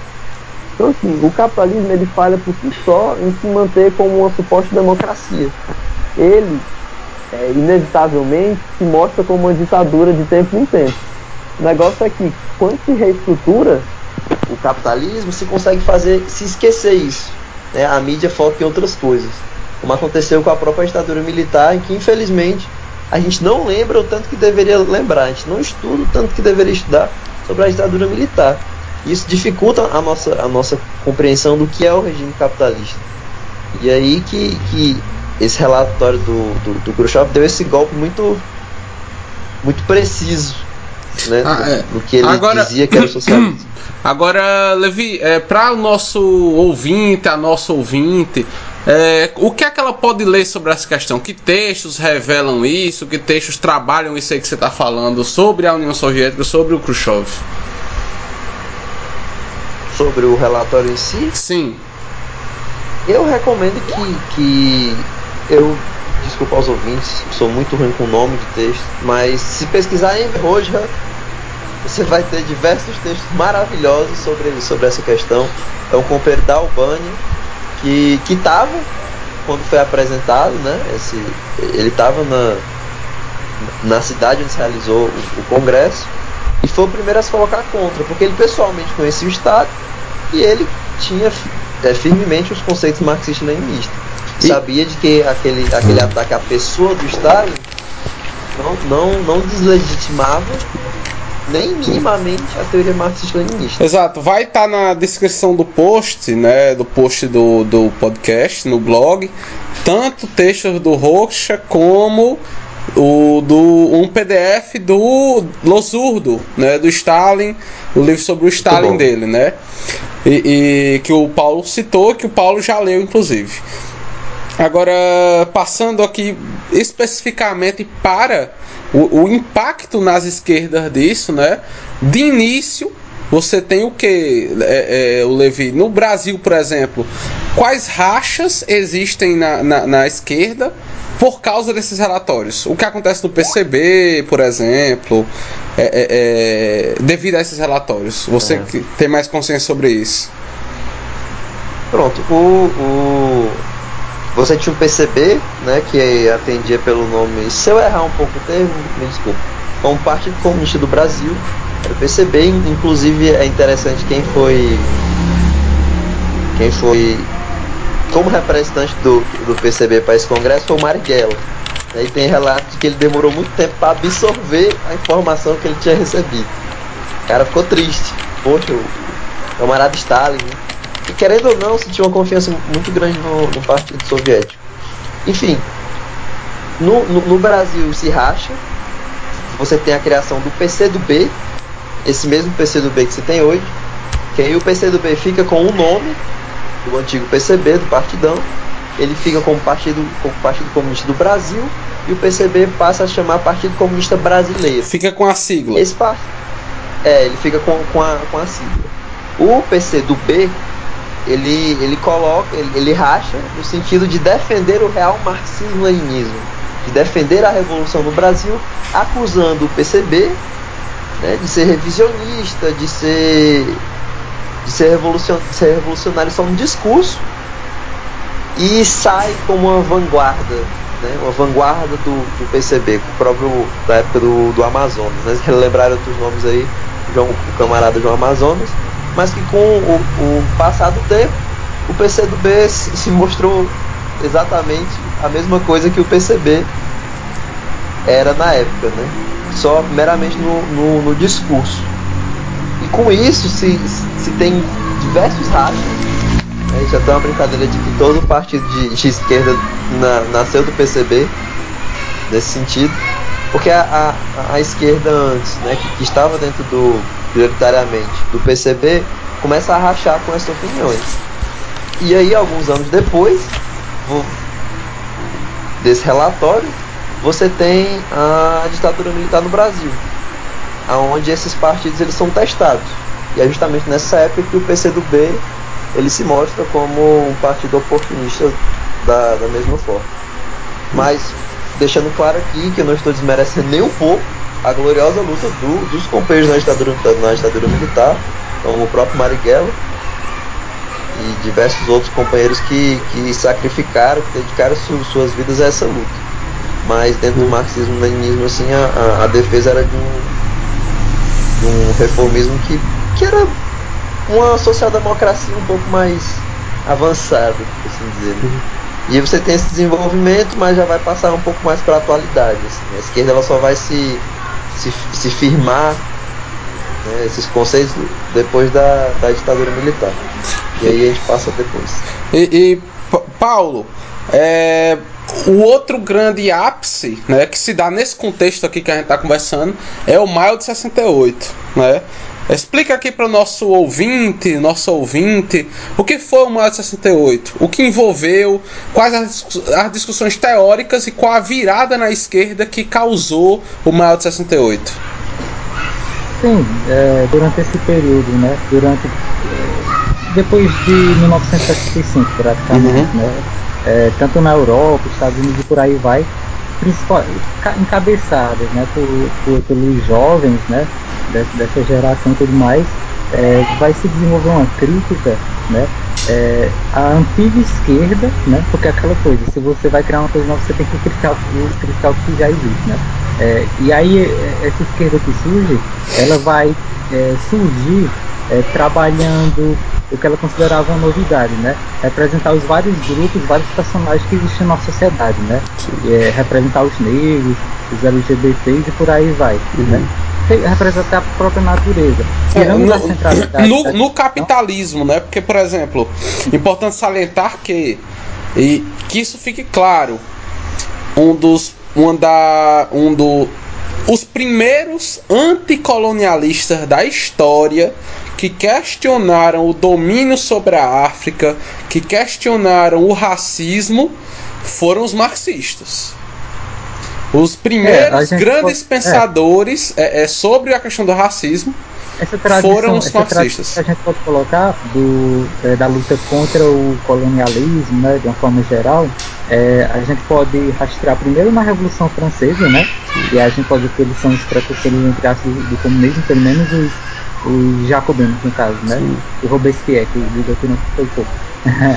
e aí depois os, os, é, os comunistas vão pegar essa mesma tradição e vão lutar contra o colonialismo Mas antes deles é, vai acontecer a Revolução Haitiana, né? Sim. Liderada por um negro, né? Eles vão liberar o, o, como é É, o, o, o país deles, é, né? e que, e que Do- e, imperial, e caso, eles se, da- e eles é, se denominavam. É, É. E aí E eles se a Rússia, denominavam. né, é, que vai dar continuidade a esse processo de luta contra esse colonialismo, né?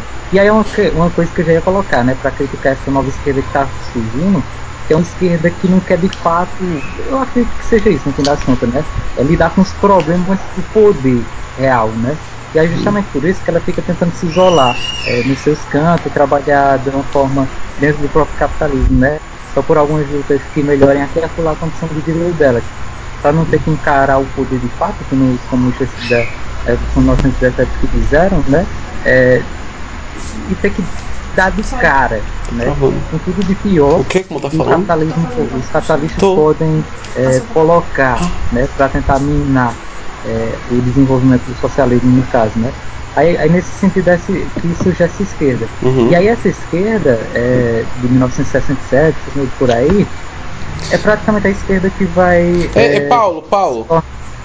Paulo, é importante lembrar também, a gente esqueceu, uma esquerda que também vai muito na onda da Hannah Arendt, por exemplo, também. Do Sim, sim, é. Crítica ao totalitarismo, blá blá blá. Não, eu tô, eu tô- assim, mas eu ainda vou chegar, Sim, tá ligado? É que no caso, por exemplo, o Lousor ele critica o Habermas, né? Que é um dos caras da, da escola de Frankfurt que eles vão ser muito influenciados pelo pensamento dele. Só que aí o, o Lousor mesmo coloca, né? Que quando o, o, é, o Habermas estava criticando a União Soviética, né? Pela forma como ela estava se desenvolvendo tudo mais, estava deixando de lado, se eu não me engano, ele escreveu ainda no período da, da Segunda Guerra Mundial, né? A maior luta que aconteceu contra o colonialismo foi justamente a luta da União Soviética é, contra a Alemanha, que como a gente colocou naquele episódio, eu acho que ficou bem colocado para a galera, né?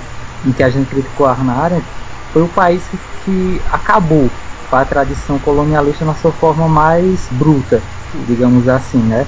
É, e aí, tipo isso, ao mesmo tempo que esse cara que está representando o marxismo ocidental está criticando as posturas soviéticas pelo seu autoritarismo, totalitarismo por aí vai, na prática real, tipo, e o poder real, que é o que a gente tem que colocar no programa, né, que os comunistas encararam, eles estavam na prática acabando com essa tradição colonial, na sua forma mais bruta, né, que, tava, que tinha encontrado nesse momento sua expressão no nazifascismo, que queria se tornar um, um- um império é, em toda a Europa. E aí ele, esse, o nazismo, como a gente colocou no episódio da Hannah Arendt, estava utilizando uma lógica colonialista, né? Como se eles fossem uma raça superior que podia subordinar as demais, né? E aí subordinar, eh, eu estou colocando uma palavra bonita, mas é aquela coisa. É, escravizar, né? Praticamente o- o- os outros povos. É. Uhum. Paulo? Não, já terminei, pode Sim. falar aí. Pode falar. Ó, pronto. Também é importante a gente é, é, pensar, colocar que o Maio de 68 foi na. gerou também, né? Gerou também novas ideias, novas teorias que se. E, e eles se apropriaram. Que eu acho que essa é um- uma coisa clássica do, do Maio de 68, porque antes você tinha, como é que eu posso dizer, uma tentativa de desvio da revolução. Você tinha um reformismo, né, um desvio da revolução. Você procurava demonstrar que a revolução era ruim, que a revolução levava necessariamente a uma tragédia e blá blá blá. O Maio de 68 você tem uma ressignificação do conceito de revolução. Revolução passa a ser uma coisa mais subjetiva, ela passa a ser uma coisa que envolve mais os costumes, entendeu? É, é, e dentro do mercado, dentro da sociedade de mercado, de consumo. Né? A liberdade passa a se dar através da música, é, é, é, de mudanças na indústria cultural. A revolta, a, a, a revolução passa a se dar no campo dos costumes, da sexualidade e não no campo prático, na, na, na- no cotidiano de fato das pessoas, no que delimita a estrutura desse é uma coisa cotidiano. que eu queria colocar. Sim, né? fala. É, nessa época eles já conseguem uma grande adesão em cima de uma crítica que em parte é válida realmente, é, direcionada à União Soviética, é, do sentido de dizer que algumas minorias que existiam lá não algumas, mas um específico, que era a dos LGBTs. Eles não, é, como é que eu posso dizer, não eram de fato representados na União Soviética. Só que a, a gente pode colocar aquela questão, né? Que até o século passado, tudo isso era tratado como doença ainda, né? Então provavelmente por isso que eles não, é, não, não eram bem tratados né, na União Soviética, no caso. Mas as outras minorias é, eram bem tratadas, né? A gente vai ver, por exemplo, o caso das mulheres, né? Que vão desenvolver de direito primeiro na União Soviética, passar depois no, no mundo capitalista eles conseguirem uhum. é, a, a, alguma coisa também. Né? As próprias etnias aqui, é, da Rússia, é. os tártaros, é. que no século XIX caso, eram tidos como sub-raça e tal. Aí no caso eles tentam, é, como é que eu posso dizer, a partir dessa crítica de um ponto, é, generalizar e dizer que eram as minorias, né? Era que eram maltratadas na União Soviética, então na verdade era uma minoria específica. Né? Sim. E num mundo, né? Em um mundo que fazia isso, né? É, a própria França, a Inglaterra e tal, todos maltratavam essas minorias. E não é dizendo aqui que um erro, dois erros fazem um acerto. Não é dizendo isso, certo? O que a gente está dizendo é e é que você tem coisa... que entender dentro de um contexto. Bem, se quiser, a gente pode falar sobre essa coisa que você colocou agora, dos dois erros não fazem um acerto é, na parte da escrita no final do programa, né? É, e isso é até bom para esclarecer para a galera a treta que a gente teve lá, né? Sim. Fala, Levi. E. Não, assim, é, eu queria colocar que é interessante, né? Tanto na, na Revolução como o termo minorias, ele é muito bem apropriado pela direita. Essa, a galera fica nesse papo de tem que revolucionar a si mesmo, né? Isso banaliza o conceito de revolução.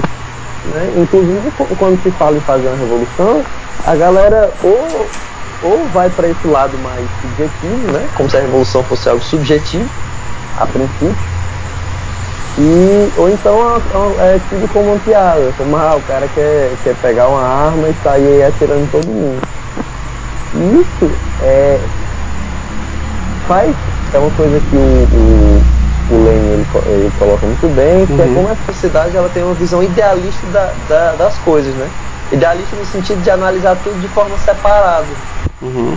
De entender de que uma revolução, uma revolução material, ela é também uma revolução subjetiva por consequência. Uhum. O, o, marxismo ele não anula o, o subjetivismo, ele não anula a individualidade, ele não anula nada disso. Muito pelo contrário, ele trata isso como isso é de fato. Ele trata isso com bases reais. E é interessante, é interessante colocar que a, a direita ela se apropria de, de vários e vários termos. Se, se o termo socialismo está tá banalizado, comunismo está banalizado, o termo revolução. Né? Inclusive a, a, esquerda usa um, um, um, termo, um, um significado para a revolução que é muito útil para manter o sistema.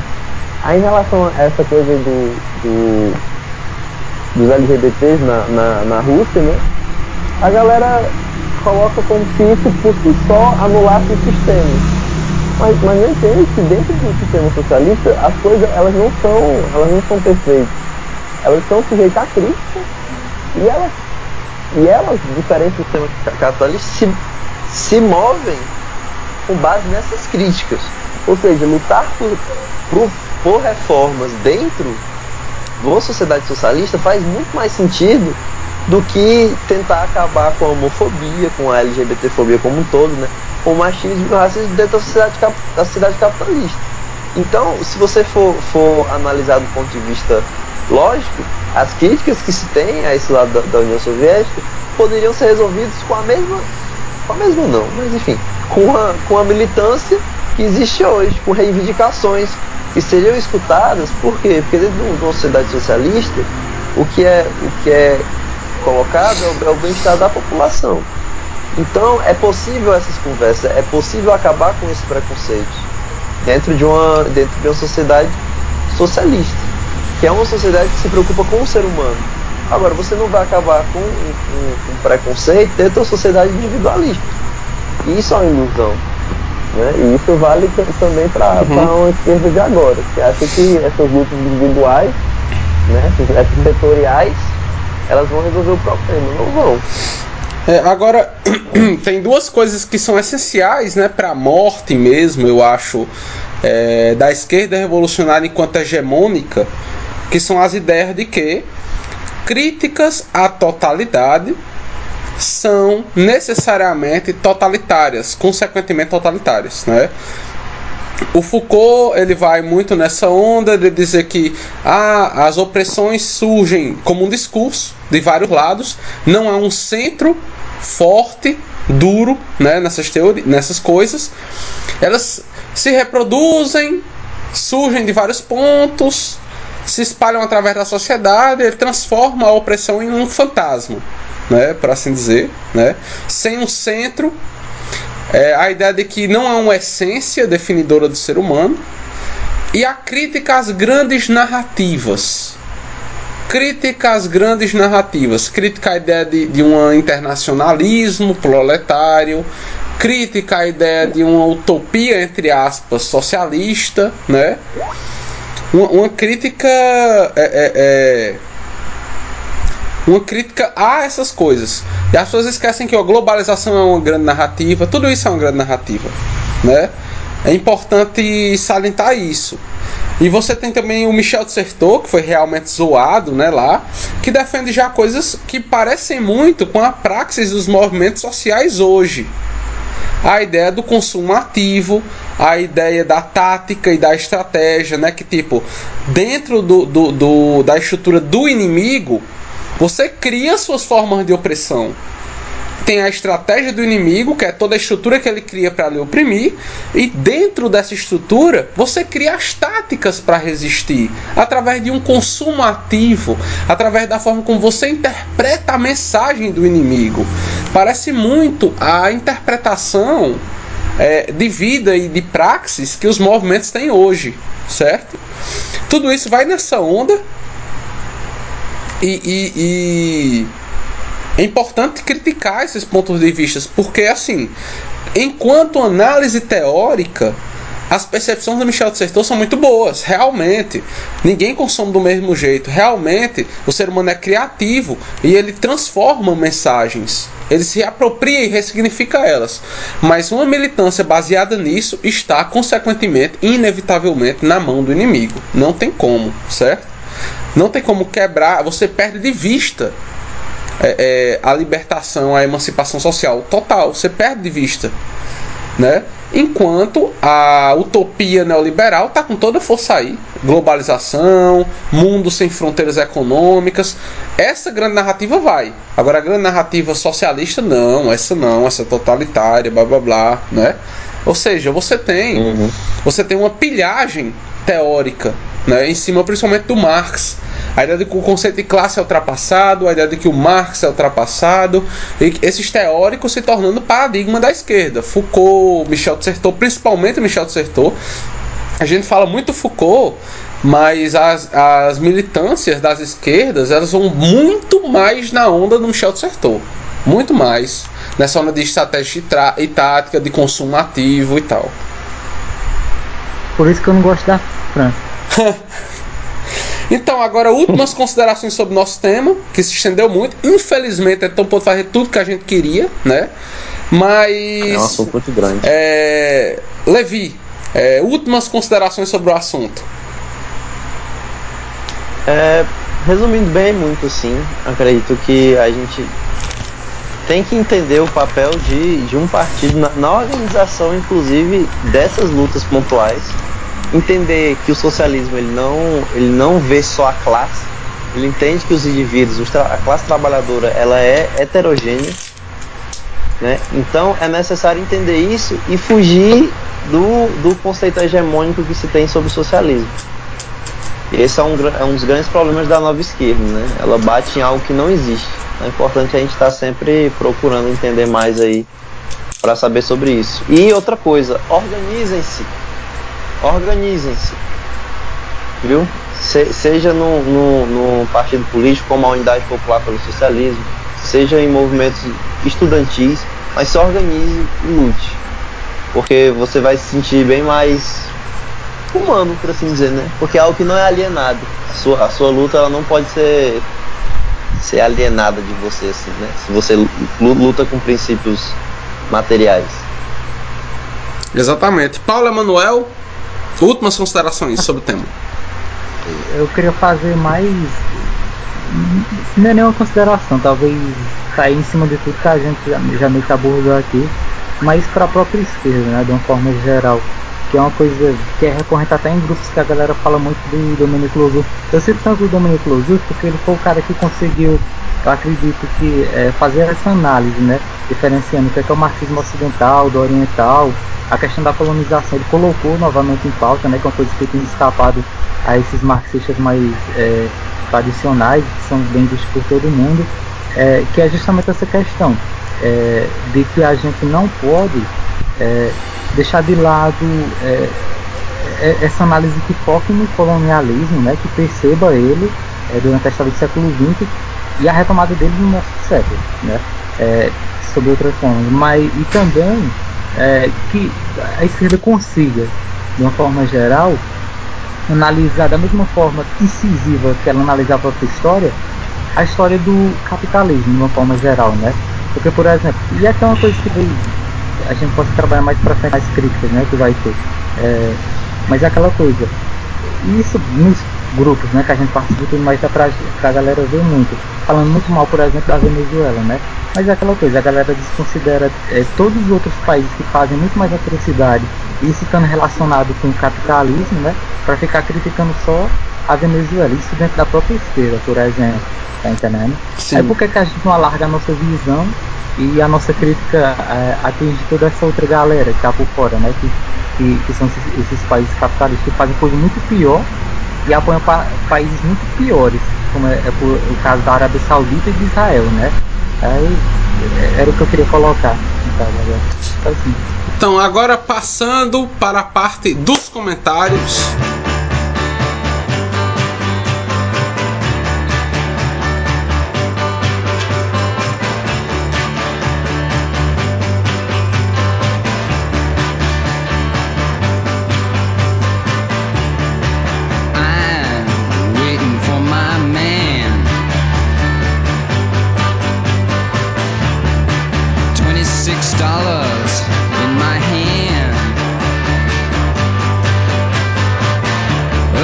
De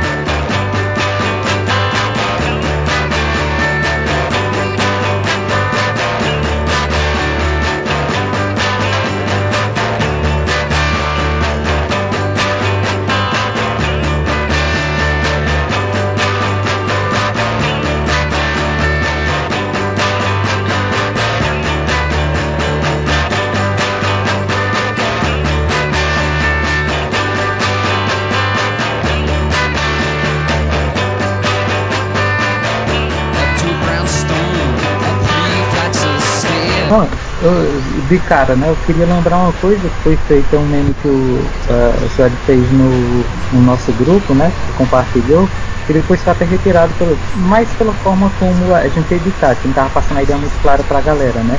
Mas aí nos comentários, né, é, a gente teve uma discussão, né, de que na época do, do como é o nome, da que o Che Guevara estava vivo, né, da Revolução Cubana e tudo mais, eles deportavam, tratavam, né, a galera que era homossexual mais, a gente colocou aquela idade que mostrava que nessa época a galera via tudo isso como se fosse uma doença, mas já era uma coisa restrita a Cuba, né? É, acontecia no mundo inteiro. E aí aparece um carinha comentando, né? Sim, mas dois vezes não fazem um acerto, né? Aí sim, mas quem disse que a gente tá querendo colocar isso? Que a gente tá querendo colocar, quando a gente pega e fala que todos os outros países fazem a mesma coisa, basicamente, é justamente colocar pra pessoa pensar. Por que, que ela tá usando esse argumento contra Cuba somente, enquanto isenta todos os outros países que fazem a mesma coisa na mesma época? Tá entendendo? É justamente essa ideia, né? Que a gente esteja dizendo de, ah, era certo porque o, o resto da galera fazia certo. Não, não é isso que a gente tá colocando. A gente tá colocando que era errado, mas eles não tinham noção disso. Mas o resto do mundo praticava. Porque é que o resto mundo é questionado e Cuba, por ser basicamente um país socialista, é questionado, né? Era só isso que eu queria colocar. É, pra e- que a galera tentasse esse tipo de coisa e não ficasse selecionando ladinho que eles querem criticar. É, e- e também Porque- É, era só isso mesmo que eu queria colocar aí. Querem falar, né? Sim. É, Levi, tem alguma coisa a comentar a esse respeito? Ah, Eu acho que eu, vou- eu posso comentar essa, essa questão aí tam- também do, do que o Paulo, que o Paulo colocou, dando minha opinião sobre isso, que é o seguinte, é entender, como eu já coloquei anteriormente, de que de fato a homofobia ela existia em países socialistas, né, tal a, a homofobia, mas não pelo fato de serem socialistas, esses países eram homofóbicos. Então, a partir do momento que a gente que a gente explica o, o, o, contexto da, da de Cuba, como está falando agora, né? A gente não, não passa pano para o socialismo, pelo contrário, a gente aponta a crítica para onde ela tem que apontar. Por quê? Porque a, a homofobia não só existe em país so- socialista. A homofobia é uma carga histórica, ela é uma carga de uma sociedade patriarcal, de uma sociedade extremamente machista. Então, quando você joga isso pro socialismo, é como se você falasse, ó, é, a homofobia ela existia no socialismo. Aqui no capitalismo a gente tem toda a possibilidade de distinguir isso. E, e a, a meu ver, inclusive, invisibiliza muita coisa. Como a Sérgio colocou, tira de contexto, né? Agora sim, é, outro comentário eu não tenho nenhum em mente não, porque é difícil acompanhar tantos comentários. Colocando, colocando pros kantianos e pros ancatos que gostam do Kant, né? Que eu já vi essa galera citando muito ele, é aquela ideia. O, a crítica à homossexualidade em Cuba não é um predicado é, essencial, é um predicado acidental, né? Não um predicado na lei, é um predicado é, sintético. Uh! É, Isso aí ficou muito. Eu, não, eu fica, não fica viajado mesmo, é que essa galera eu já percebi que eles gostam de usar o canto e tudo mais porque ele era viajado, pra meio que ficar tentando se colocar como se fosse alguma coisa para além da existência, né? E eu tô colocando nos termos dele pra ver se eles entendem realmente o que tem. Porque pelo menos essa parte aí eu tenho certeza que eu entendo. Essa parte aí. Debochou, hein? Paulo Emanuel debochou dos kantianos. É, já, já lacrou no último, né? Com a questão do Estado, agora lacra mais uma vez, fala Manuel. Pura lacração Nosso leninista. lacrador.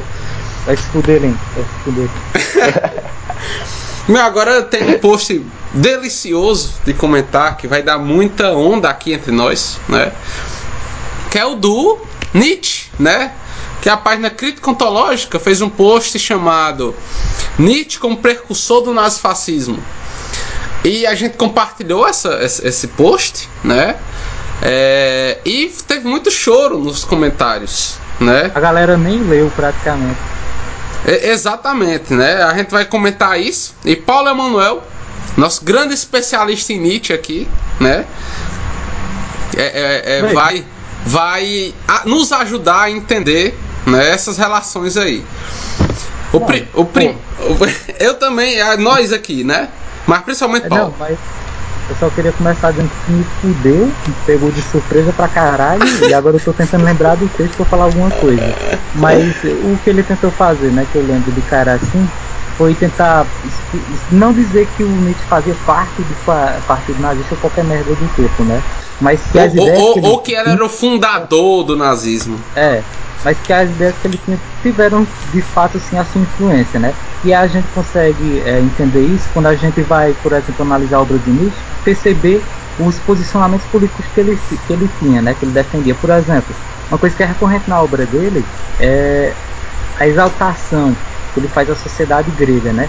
E na obra inteira dele, é, ele tenta colocar o, a ideia da escravidão como se fosse um fundamento da civilização, né?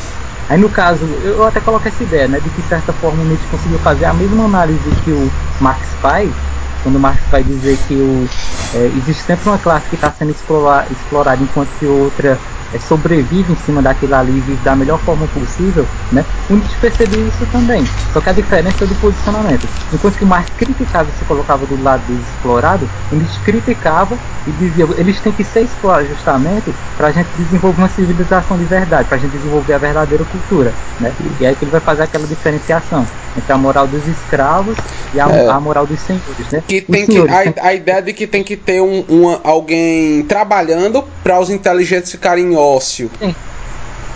E justamente que, por isso que ele tem a sociedade grega como ideal, né? Porque a, foi na sociedade grega que a democracia se desenvolveu, mas se desenvolveu às custas de quê? Da escravidão de, de muita gente, né? Era só os senhores praticamente que tinham a cultura, e, enquanto que existia uma boa parte da parcela da população que era escravizada para manter todo o sistema. Aí o Nietzsche percebe isso e concorda com isso no fim das contas, né? E é justamente essa lógica que vai ser levada adiante no nazismo, né? No caso. Aí foi, foi essa aproximação que ele fez, mas parece que a galera nem leu, não entendeu, né? É, a gente tem aqui o primeiro comentário do Ulisses Costa que é mentira, é mentira. É, depois. É verdade, é batido. depois tem o Júnior Soares, olha o exagero. E Paulo, o que é que você comenta aqui sobre olha o exagero? Bem, é, eu acho que pior do que falar que são exageros é deshistoricizar o Nietzsche, é o que eu estou querendo fazer no texto que eu disse que eu estava escrevendo, né? É tentar mostrar como a galera cria um Nietzsche é, separado da realidade em que ele estava inserido, né? Da visão política que ele tem na sociedade, os movimentos que estavam acontecendo e tudo mais, e cria um Nietzsche é, ideal, idealista, né? Aquele que você lê a obra dele, quando você lê a obra, parece que é, ele está narrando a sua própria experiência pessoal pela forma como ele escrevia, né? É uma coisa que bate muito. É, e bem, bem poético. É, e aí a galera se seduz muito mais por essa visão, justamente por parecer estar tá mais próxima deles próprios, né, no fim das contas, do que uma visão que tenta de fato enxergar o Nietzsche na sua historicidade. Porque se a gente ficar é, analisando ele de uma forma isolada, realmente tirando a realidade e vendo os posicionamentos que, políticos que de fato ele tinha, né, a gente vai realmente ele como, uma, como um, um autor extemporâneo, como ele gostava de se col colocar, né? Mas aí a gente vai perder de fato é, a substância do que o Nietzsche era, né? E o que eu acho mais interessante é a gente perceber isso. O que é, que é um autor de verdade, independente das nossas paixões é, ideológicas, no final da conta, né? Ideológica e as paixões que a gente tem, do que a gente quer ver de fato no autor, né? E do que, do que não existe ele por aí vai. Exato. A, a gente tem o comentário, cara, que eu odeio quando fazem isso. Eu odeio quando dizem que uma provocação nossa é um bait. Cara, eu, eu fico meio que fora de mim quando eu vejo uma cor dessa. O outro comentário é que é um bait. Certo? Olha, pessoal, não, a, a, a, a página Martela Cast não faz bait. Ou ela faz meme ou ela faz coisas complexas. Tá sempre entre esses dois extremos. Não, eu ia dizer, né? Bait pode ser só contra as páginas de direita mesmo. É, é meme, né? Meme no caso. Ou, é meme ou é, é página, coisa complexa. Não tem bait. Não, nós não fazemos bait. Não é um post nosso que a gente faz só para chamar a atenção, certo? Ou é para fazer rir, ou é para fazer pensar. Não tem sensacionalismo não, certo? E, e no artigo, o cara, certo? no artigo, o cara analisou, ele, ele defendeu mesmo esse posicionamento. Bait é quando é um título sensacionalista e um texto que não necessariamente fala sobre aquilo. É, o título era para chamar a atenção. Ou seja, não é bait. O cara realmente tratou, ele realmente analisou e ele realmente defendeu esse posicionamento que está no título. Não era para chamar atenção, não é bait. Não, e o texto, e o texto tá realmente muito bem escrito. A galera que não tá clicando no link e lendo por preconceito, por não querer ter a imagem que eles têm do Nietzsche destruída de alguma forma, né? De antemão, eles já. É, que, que, é, que, que, já foi destruída para eu e, que já foi destruída para eu e Paulo, né, no caso. Pois é. Que mas Paulo eles não e sabem eu, é, é, bom. é que Paulo e eu, a gente já também, já também teve esse posicionamento aí, de, de, de achar que o Nietzsche não devia, que o Nietzsche tem esse pensamento, né, que de tornar ele, de idealizar ele e tal, né? Não, eu até penso, né? O bom de quando uma pessoa faz uma leitura, vamos dizer assim, deshistoricizada do Nietzsche, uma leitura idealista e tudo mais, a única coisa boa é porque, por exemplo, se a pessoa for um artista, ele é um autor que inspira bastante, realmente, né? Mas infelizmente eu não tenho, nem essa ilusão eu tenho mais, infelizmente. Bom, eu tenho uma dica muito boa a dar para as pessoas, isso vale para a internet inteira. Mas ó, eu peço que vocês prestem muita atenção Leiam! Só isso. Leiam. Leiam a coisa antes de falar sobre ela. Ou, ou nas, palavras, ou nas sábias palavras do ET Bilu, busquem o conhecimento. É, é só. Clica, clica no link, entendeu? Lê, lê, lê essas coisas. Por quê? Porque a, a, a nossa, o nosso posicionamento político ele tá virando, né? Já é para muita gente uma parada de, de, de time de futebol que você tem que, tem, tem que defender aquilo ali como se estivesse se defendendo, defendendo alguém que você ama. Minha gente, ideia é para ser debatida mesmo, é, é para você, é para você analisar, para você se questionar, entendeu? Não vai, não vai acabar com você se você tiver errado, por exemplo, sobre algo. É, exatamente. Não, não, não tem esse medo de estar errado. O máximo que pode acontecer, e eu acho que não é uma coisa ruim, é que você vai amadurecer um pouquinho mais, né? Melhorar.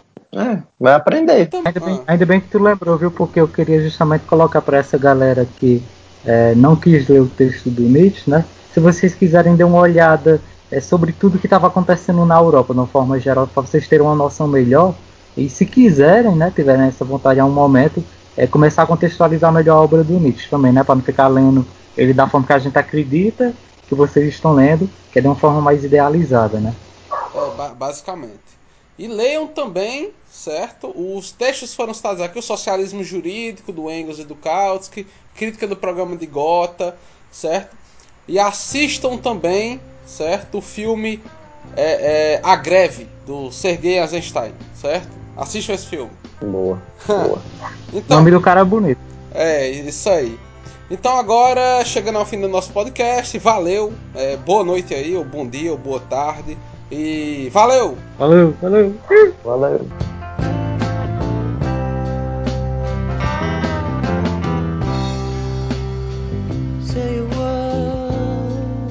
Jimmy Brown.